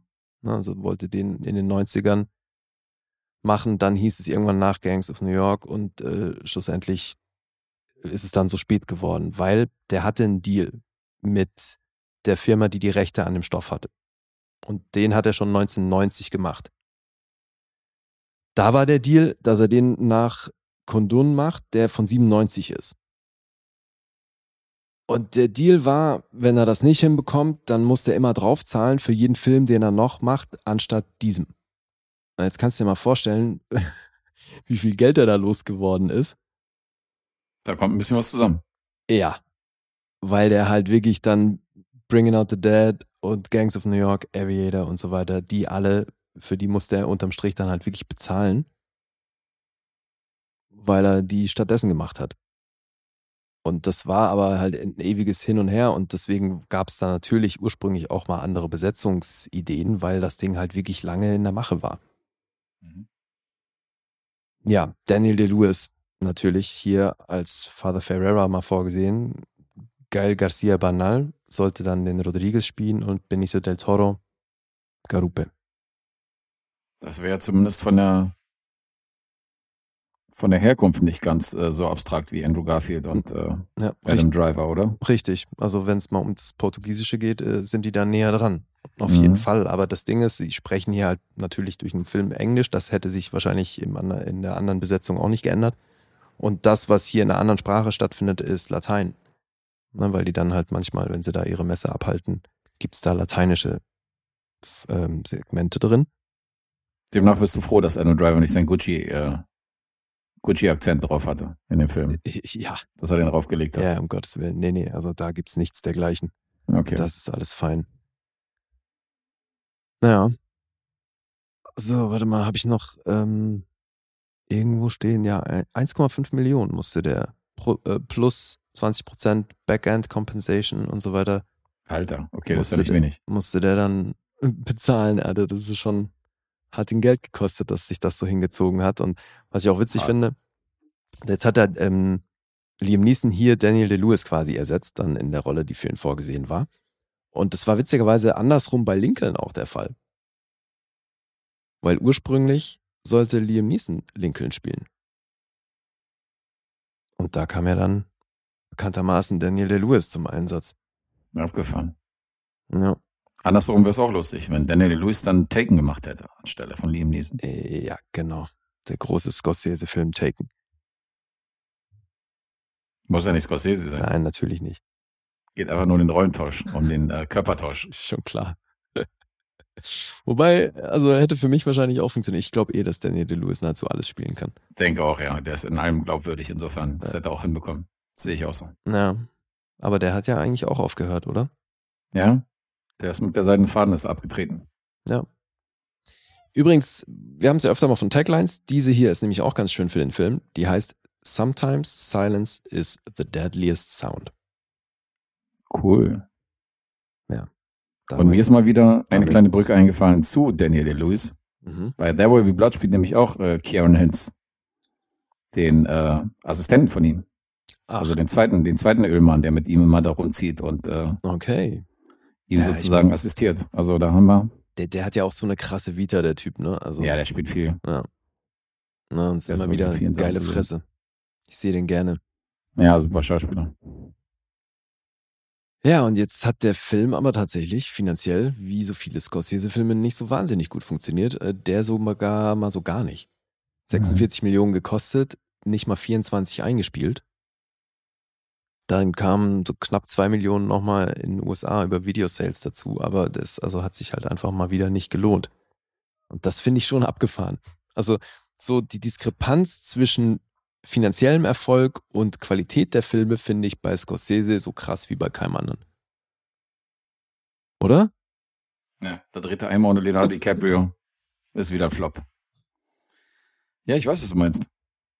Also, weil die Filme sind fast immer richtig gut, aber ganz viele davon funktionieren finanziell einfach nicht, ja. Hm, Und die, die du nicht so gut findest, also du jetzt persönlich, das sind wahrscheinlich dann zum Teil die erfolgreichsten. Jetzt zu der jüngeren Geschichte. Hm, Spielst du jetzt auf Wolf of Wall Street an und Irishman Zum und Beispiel. sowas, ja.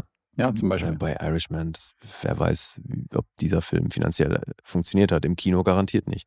Nee, im Kino natürlich nicht, aber ist auch nicht fürs Kino konzipiert. Aber Wolf of Wall Street hat, glaube ich, was habe ich denn erzählt? Da hat der Plus gemacht, ich glaube ja. Ja, glaube ich schon auch. Hm. Also definitiv mehr als Silence. Das ist leider auch keine Kunst, ja. Mhm. Aber ist halt auch krasses Arthouse-Kino. Ich meine, ganz ehrlich, wenn du jetzt irgendwie so ein erstes Date hast und du sagst, ja, lass mal ins Kino gehen, dann guckst du dir auch keinen Film an über portugiesische Mönche in dem und dem Jahrhundert, die irgendwie durch Japan ziehen. So. Das also, ist so ein halt, ja, wortkarges Ding. ja, ja, ja. Das ist halt genau das Problem. Aber Ja. Ähm, ich finde es ein bisschen schade. Also, ich meine, der funktioniert jetzt natürlich noch genauso wie 2016. Ich glaube, das hat der Sache überhaupt keinen Abbruch getan. Aber Mhm. ist halt wieder mal so dumm. Ne? Ich lasse mich halt schon auch vom Inhalt manchmal dann echt abschrecken. Übrigens, ja. Verpasst du so äh, eine Perlen, ja. ja, eben, weil das, der ist, ist wirklich ein guter Film, ey. Das ist wirklich ein geiler Film. Äh, Ja. Wolf of Wall Street hat 100 Millionen gekostet und 392 eingespielt. Das war Ja. auf jeden Fall ein Erfolg, ja. Das ist eine knappe Plusrechnung. Ja. Ja, und ich meine, mit dem Film finde ich es halt echt interessant, weil ich dachte dann schon auch so, gerade was die Performance von Andrew Garfield angeht und auch die anderen hier, so dachte ich, Alter, wie krass, so kann es sein, dass der bei Preisverleihungen nicht groß in Erscheinung getreten ist. Der Film hat lediglich eine Oscar-Nominierung für die Kamera. Die ist vollkommen gerechtfertigt, aber ich kann nicht verstehen, dass der anderweitig nicht in Erscheinung getreten ist Mhm. dass es hier keine Schauspielnominierung gab und so weiter. Jetzt ist aber bei der gleichen Oscar-Verleihung, weil die Filme sind beide von 2016, das heißt bei den Oscars 2017 war Andrew Garfield primär mit Hacksaw Ridge im Rennen, weil der im Mhm. gleichen Jahr kam. Und der hat wirklich eine Menge Oscar-Nominierungen eingefahren und Ja. da hätte er sich halt auch selbst boykottiert, weil er war eben für Hexo Rich auch für die, äh, war er Oscar nominiert für die beste Hauptrolle. Hm. Und dann wäre es natürlich Quatsch, sich hier wieder aufzustellen für die beste Hauptrolle, also wäre er auch nicht gegangen. ja, klar, ich erinnere mich. Aber, also, gerade jetzt mal so gemessen am Gesamtwerk dann, was den Film angeht, Alter, ich finde Rich auf keinen Fall so gut wie Silence. Okay. Aber jetzt äh, zurück zu der Oscar-Nominierung. Weißt du, wer die Kamera gemacht hat? Wer die Kamera gemacht hat hier? Hast du das rausgeschrieben? Hm? Äh, nee, aber kann ich dir hoffentlich bald sagen. Scheiße, eben hatte ich es noch offen. Ist das vielleicht so ein. Dickens oder so gewesen? Ach so. Hm. Warte mal. Gucken wir mal, wer die Oscar-Nominierung bekommen hat. Rodrigo Prieto. Sagt dir Ist das was? der, ist das der von Children of Man? Nee, das war der nicht. Mexikaner. Der hat Argo gemacht und Babel und Brokeback Mountain Okay. und Wolf of Wall Street. Also schon auch. Ja, gut, okay. Und viele Taylor Swift Videos. Gut im Rennen. Für, für Tate hat er auch was gemacht, okay. Ja, ja. Hier immer so kürzester Zeit äh, drei, vier Musikvideos. Das ist schon ein Sprung von Taylor Swift-Video zu, zu Silence. Äh, ja, zumal die Taylor Swift-Videos waren jetzt 2020, ne? Also der Sprung ist eher andersrum. Aber der macht viel für ähm, Scorsese. Irishman hat er auch gemacht. Hm? Sogar dieses Audition-Kurzfilm-Ding, was ja kein Mensch braucht. Aber krass, Beautiful ist auch von dem. Also, ja. 21 Gramm. Geil. Krass, dass man den Namen nicht kennt, ne? Also, Ja, stimmt. Hätte ich jetzt nicht gewusst. Bei der du siehst, Filmografie. Filme er. Alter, 8 Mile und 25 Stunden und so. Krass. Äh, Ja, krasse Vita, Alter. Ja, Mann, richtig krass. Ja, guter Mann. Ricardo Prieto war auch schon dreifach Oscar nominiert, hat noch keinen gewonnen. Mhm. Andrew Ja. Garfield Wochen bei den Banausen. Ja, äh, fand ich auch so witzig, ne, dass du dann vorhin auch nochmal angesprochen hast. Deswegen heute ja so ein bisschen die Andrew Garfield-Episode und er ist rausgekommen. Wir mögen ihn.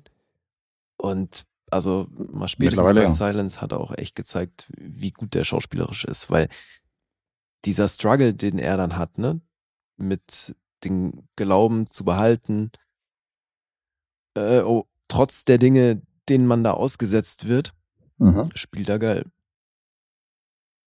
Ja. Nice. Macht er richtig gut. So, dann Punkte. Sehr gerne. 7,2 gibt's auf IMDb. Metascore ist bei 79. Rotten Tomatoes von der Kritik 7,6 und vom Publikum 3,6. Letterboxd ist hier bei einer 3,8. Das ist schon wieder ein bisschen besser. Wie du immer so schön sagst an dieser Stelle, du klingst sehr begeistert. Ja, also der hat mich auch wirklich gerade gemessen an diesen verhaltenen Erwartungen, die ich an das ganze Ding hatte, hat er mich sehr positiv überrascht, ja. Jetzt ist natürlich die große Frage, wie begeistert du warst. Tja, das ist die große Frage, Guess. Und du hast es in der Hand, wobei, oh, du müsstest schon weit daneben liegen, um das Ding noch zu versauen, aber auch das hast du schon hinbekommen. Deswegen, Das, äh, ich spüre irgendwie, dass es diesmal auch wieder drin sein ach, könnte. Guess, ich drück dir die Daumen. Du bist ja jetzt eh, du müsstest doch so ein bisschen im Gaming-Mode sein hier beim Pokerturnier und so. Ja, da musst du ja nicht so viel raten, sondern das ist ja, da sind ja ganz andere Aspekte äh, wichtig. Außer-. Außerdem, wenn es so läuft wie äh, meine ersten beiden Tage hier im Turnier, dann werde ich definitiv jetzt daneben hauen. Ach so, oh Gott. Ja, aber Wenn du, das du jetzt- hast ja ein bisschen das jetzt die Richtung ne? Also du liegst einen ganzen Punkt vorne, deswegen kannst du ja schon ein bisschen, bisschen was erlauben. Also würde mich ja echt wundern. Ja, habe ich mit einkalkuliert. Aber es könnte noch unentschieden werden, ehrlich gesagt. Mhm. Mm, 9,5. Ich bin mal neun. Ach, okay. Aber damit hat es ja locker gereicht. Ah, locker. Aber gut, hat gereicht. Einen halben Punkt daneben. Hab so eine 9 tendiert, aber irgendwie, weiß nicht, irgendwie wäre auch eine 9,5 und eine 10 drin gewesen, deswegen, das war wieder so ein Schwanken. Ja, der hat aber tatsächlich auch noch eine Weile nachgewirkt. Mhm. Und schon ein geiler Film, ey. Also, Also wird's vielleicht noch eine 9,5. mm, Können wir das vielleicht verkürzen hier, diese, dieses Nachreichen nach zwei Wochen ist doch eine 9,5 geworden und wir machen das gleich jetzt länger nicht mehr fest gemacht. und fix. Das habe ich wirklich schon länger nicht mehr gemacht, dass ich nach kurzer Zeit hier so einen Film aufgewertet habe. Ist auch wurscht, weil ich habe sowieso gewonnen. Aber wenn es jetzt ein Unentschieden wäre oder so, dann hätte ich schon darauf bestanden, dass wir nach zwei Wochen hier nochmal korrigieren. Ja, ja. Nee, nee, alles gut. Du hast gewonnen. 1 zu 1,5 Miesen für die Okay. heutige Runde. Punkt für Guess. Gratuliere. Dankeschön. Die tschechische, äh, obwohl die pfälzische Bergluft hier, die, die hat mir einen Sieg verschafft. Deswegen heute alles. Guck mal da. Guck mal da. Wir machen gründlich. So sieht's aus, das ist es. Heute richtig gründlich. Heute machen wir richtig gründlich, ja. Ja, liebe Sarah, dann äh, hoff, hoffentlich warst du zufrieden mit der Performance von meinem Kumpel Lee. Du Ja, darfst. ich äh, würde mich auch sehr interessieren, ob sie hier auch diese verschiedenen Dinge, die dieser Film erzählt, so mitbekommen hat. ja, Oder ob sie das halt auch so gefühlt hat, weil. Ja, weiß ich nicht. mit anderen Worten, sie outet war sich ein bisschen als doof, wenn sie es nicht mitbekommen hat. Nein, ich meine, da, dafür natürlich ein geiles Los, oder? Also, ja, natürlich ist ein geiles Los. Also, auch wenn wir es jetzt nicht gezogen haben. Ich bin sehr froh, den Film gesehen zu haben. Deswegen erstmal ja- natürlich auch Danke an Sarah. richtig. Und es beruhigt uns ja auch, dass sie uns neun Punktefilme da reinschmeißt. Das motiviert uns natürlich dann noch. Ja, ja. Auch wenn wir sie nicht gezogen haben. Und ich glaube, bei ihr haben wir doch bisher eine echt gute Quote, oder? Ja, An King Kong war von Sarah. Film von ihr. Und noch so ein paar andere. Und da sind noch ein paar Leckerbissen drin, die sie äh, reingeschmissen hat. Immer so sehr abwechslungsreicher Stoff, äh, den ich selber noch sehen will. Die so Polanskis, Mieter und so. Mhm. Alles noch nicht geguckt. Insofern ist alles von ihr. Und Aber du darfst uns gerne weniger. für genau und du darfst uns gerne für Januar auch wieder äh, noch ein zusätzliches Los reinschmeißen. Ja. Nochmals äh, sorry dafür, falls das irgendjemanden gestört haben sollte. Das wird der Running Gig. Ich glaube, es, äh, die Leute vermissen eher was, wenn du in irgendeiner Folge irgendwas nicht bringst, was aus dem was im Lostopf drin ist. Alter, komm schon, als wäre das in jeder Folge der Fall. Jetzt chill Da sind, glaube ich, jetzt mittlerweile, da sind, glaube ich, mehr benutzte Lose drin als äh, als als frische. Also wenn das irgendwann der Fall sein sollte, setze ich mich hier selber hin und sortiere die aus. Okay, also wenn wir die 50 Prozent überschreiten, Ja. dann ist es soweit. Okay, dann Deal. dann gehe ich hin und sortiere das alles aus und dann haben wir Deal. noch Lose, die nicht besprochen wurden und dann muss ich mir irgendwas überlegen, ey, mit äh, demnächst, wie ich das hier mache mit Filmen. Vielleicht müssen wir eine separate Liste anlegen. Ich habe ja jetzt schon hinzugefügt, als äh, also für die Leute, die sich neu da anmelden als Supporter, dass da, da steht unten jetzt ein, da steht unten noch ein Anhang, so was draufsteht, so pass auf, sollte mal euer Film außerhalb der Reihe äh, Ja, rezensiert werden, dann Ich kriegt weiß. ihr neues Los. Ich meine, guck mal ganz ehrlich, Danke die. Lose wären ja nicht weniger an dem Topf. Wenn da jetzt einer meiner Lieblingsfilme reinschmeißt, dann muss ich zehn Jahre warten, bis der gezogen wird, damit ich den Film gucke, ist ja auch Quatsch. Nee, eben, Weißt du, ich, ich bild mir auch immer ein, wenn wir jetzt, äh, egal ob unabsichtlich oder mit Absicht, wenn wir hier einen Film bringen, den die in Lostopf geschmissen haben, ist es ja quasi Win-Win. Ja, da haben wir eben die verschiedenen Einstellungen, weil ein Jens, wo Otto dann der Dialog mitgebracht hat, der jetzt zwar nicht von uns rezensiert worden ist, aber er, er hat den auch übersehen in der Tabelle. Mhm. Und er meinte so, für ihn ist es super, weil wir haben einen Film rezensiert, äh, den er da reingeschmissen hat. Er muss nicht auf die Ziehung warten und er Ja, darf noch eben. zusätzliches Ja. Los reinschmeißen. Er findet es mega. Und dann gibt es so Leute wie Hakan, die sagen, das sind halt eben die Allmanns, die sagen, das gibt Regeln und so. Was zieht ihr da? Wozu habt ihr überhaupt Lust drauf, wenn ihr die Sachen sowieso nicht beachtet und äh, macht, was ihr wollt, so ohne abzugleichen? Was soll denn die Scheiße? Das geht hier nicht mit rechten Dingen zu. Der und dann hat er uns aus Strafe hat er uns dann Inland Empire, einzige, Inland Empire reingeworfen in den Ah, okay. Topf. Den schlimmsten David Lynch-Film, wo ich schon tausendmal erwähnt habe, dass ich den hasse. Dann Mhm. frage ich ihn auch noch, ob er den gut findet. Nee, finde ich scheiße. Aber ich habe eine Strafe verdient. Ich so, okay. Okay, ja, der soll uns mal wieder vors Mikro kommen, der Hakan. Dieser, dieser Stenker Fratzke. Ja, der kommt fürs echt- Mikrofon. Wenn wir zusammen hier äh, das losziehen, dann holen wir ihn auf jeden Fall in die Episode ran. Mhm. Dann muss er sich den ja angucken. Ja, stimmt. Das ist perfekt. Perfekter Plan. Gemeinsamer Auftragsfilm. Ja, selber Den schuld, selber er reingeworfen hat. reinschmeißt. Ja, so Ja, machen mein wir das. Deal. Ja, cool. Ja, Mensch, dann sind wir durch, oder? Da sind wir durch. Hat Spaß gemacht. Auch äh, auf Entfernung. Ich freue mich natürlich wieder, dir gegenüber zu sitzen. Mhm. Ja, Aber Dito. trotzdem war es mir eine helle Freude heute. Ja, fand ich auch cool. Und äh, vielleicht, siehst du, hat es doch geholfen hier mit deinem Gaming-Mode. Hast gewonnen.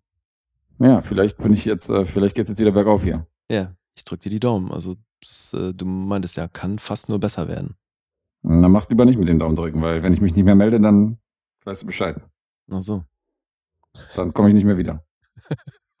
Verspielst jetzt Haus und Hof und setzt dich dann ab. Nee, eben nicht, sondern ich gewinne halt den Jackpot, da muss ich keinen Podcast mehr machen. Ach Ich mache so. nur den Podcast, damit wir irgendwann genug Supporter haben, damit ich mich wieder, damit ich mir was zu essen leisten kann wieder. Ah. Weißt du, das ist ja der Plan. Ja, oder du gewinnst gleich so viel, dass der Part schon mal geregelt ist und wir aber dann noch irgendwie uns ein Studio basteln können irgendwo. Oh ja. Das wäre auch ein guter Plan. Sowas. Ja.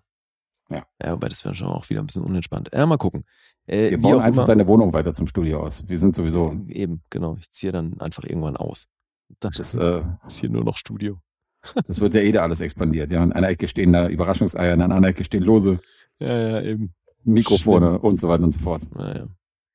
Ja, Was tut man Nicht, nicht, dass- alles? ja. Und nicht, dass ihr euch wundert, also wir haben äh, diesen Monat auf jeden Fall noch illustre Gäste, aber die kommen irgendwie alle in der zweiten Hälfte.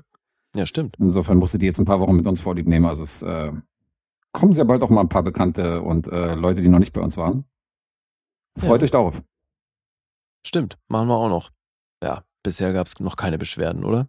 Nee, bisher gab es keine Beschwerden. Ja, wunderbar. Und jetzt, wo wir gerade bei Überleitung oder bei dem, bei dem Rausschmeißen sind, ist es mir noch eingefallen, dass wir eine Support-Episode aufgenommen haben, wo wir auch nochmal die Projekte nennen können, die wir da, die wir da irgendwie durchgesprochen haben. Richtig. Hast du, Jetzt, die, hast du die zur Hand oder? Ähm, ich habe sie zur Hand, ja. Okay. Du hast sie wahrscheinlich nicht mehr im Kopf. mh, doch. Na dann, Also worüber im haben Kopf, wir geredet? Im Kopf wäre übertrieben. ich habe über eine alte britische Komödie namens The Green Man gesprochen und Ja, richtig. über die Serie The Shrink Next Door. Will Korrekt. Ferrell und Paul Rudd. The Shrinkman und The Green Next Door. Äh, bei mir gab's Tode Pharmacy Mhm. und The Nest. Das hast du jetzt nicht lustig umgedreht, oder was? Nee, ich bin ja auch nicht für den lustigen Part zuständig. Ich bin ja nur zuständig dafür, deine, deine Aussagen lustig umzudrehen. Okay, Meine eigenen sind ja schon von Natur aus lustig. natürlich. Natürlich. Da ist sie wieder. Die gesunde Selbsteinschätzung vom Guest. Ja. Ach so, und unbedingt mal hier bei ähm, Movie Trailer Drop einschalten. Da gab's ein paar hitzige Duelle zwischen mir und Hoffi und zwischen mir und äh, Otto. Ja, ja. Und Lee ist auch mal wieder bald äh, im Ring. Insofern, Ist das so? Davon weiß ja, ich du hast auch noch, du hast auch noch ein paar Matches offen. Insofern, Ja, habe ich, aber ich weiß nicht, ob die bald anstehen. ja, das weiß ich auch nicht, aber zumindest mal die Augen offen halten und die Ohren offen halten. Also jeden Donnerstag äh, erscheint jetzt wieder da regelmäßig eine neue Folge. Ja. Da könnt ihr ohnehin auch so mal reinhören. Also Richtig. Tom macht da ja auch viele illustre Formate.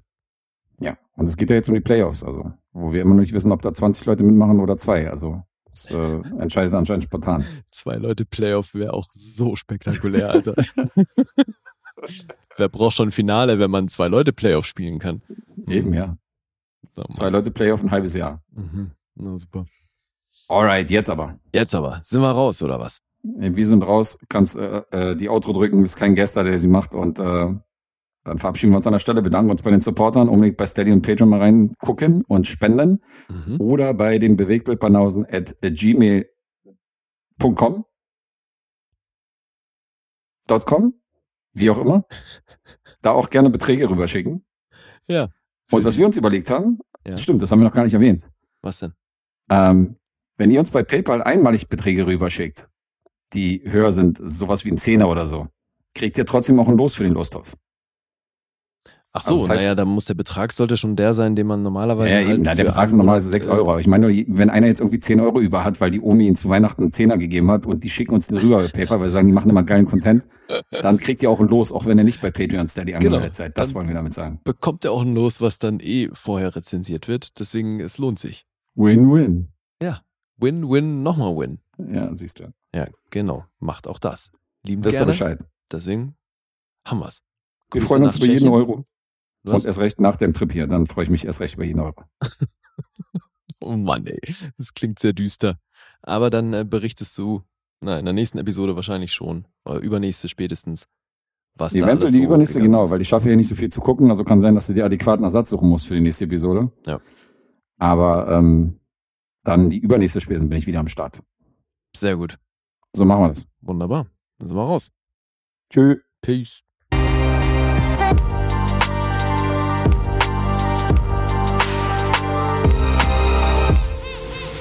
Bewegt Bild Banausen.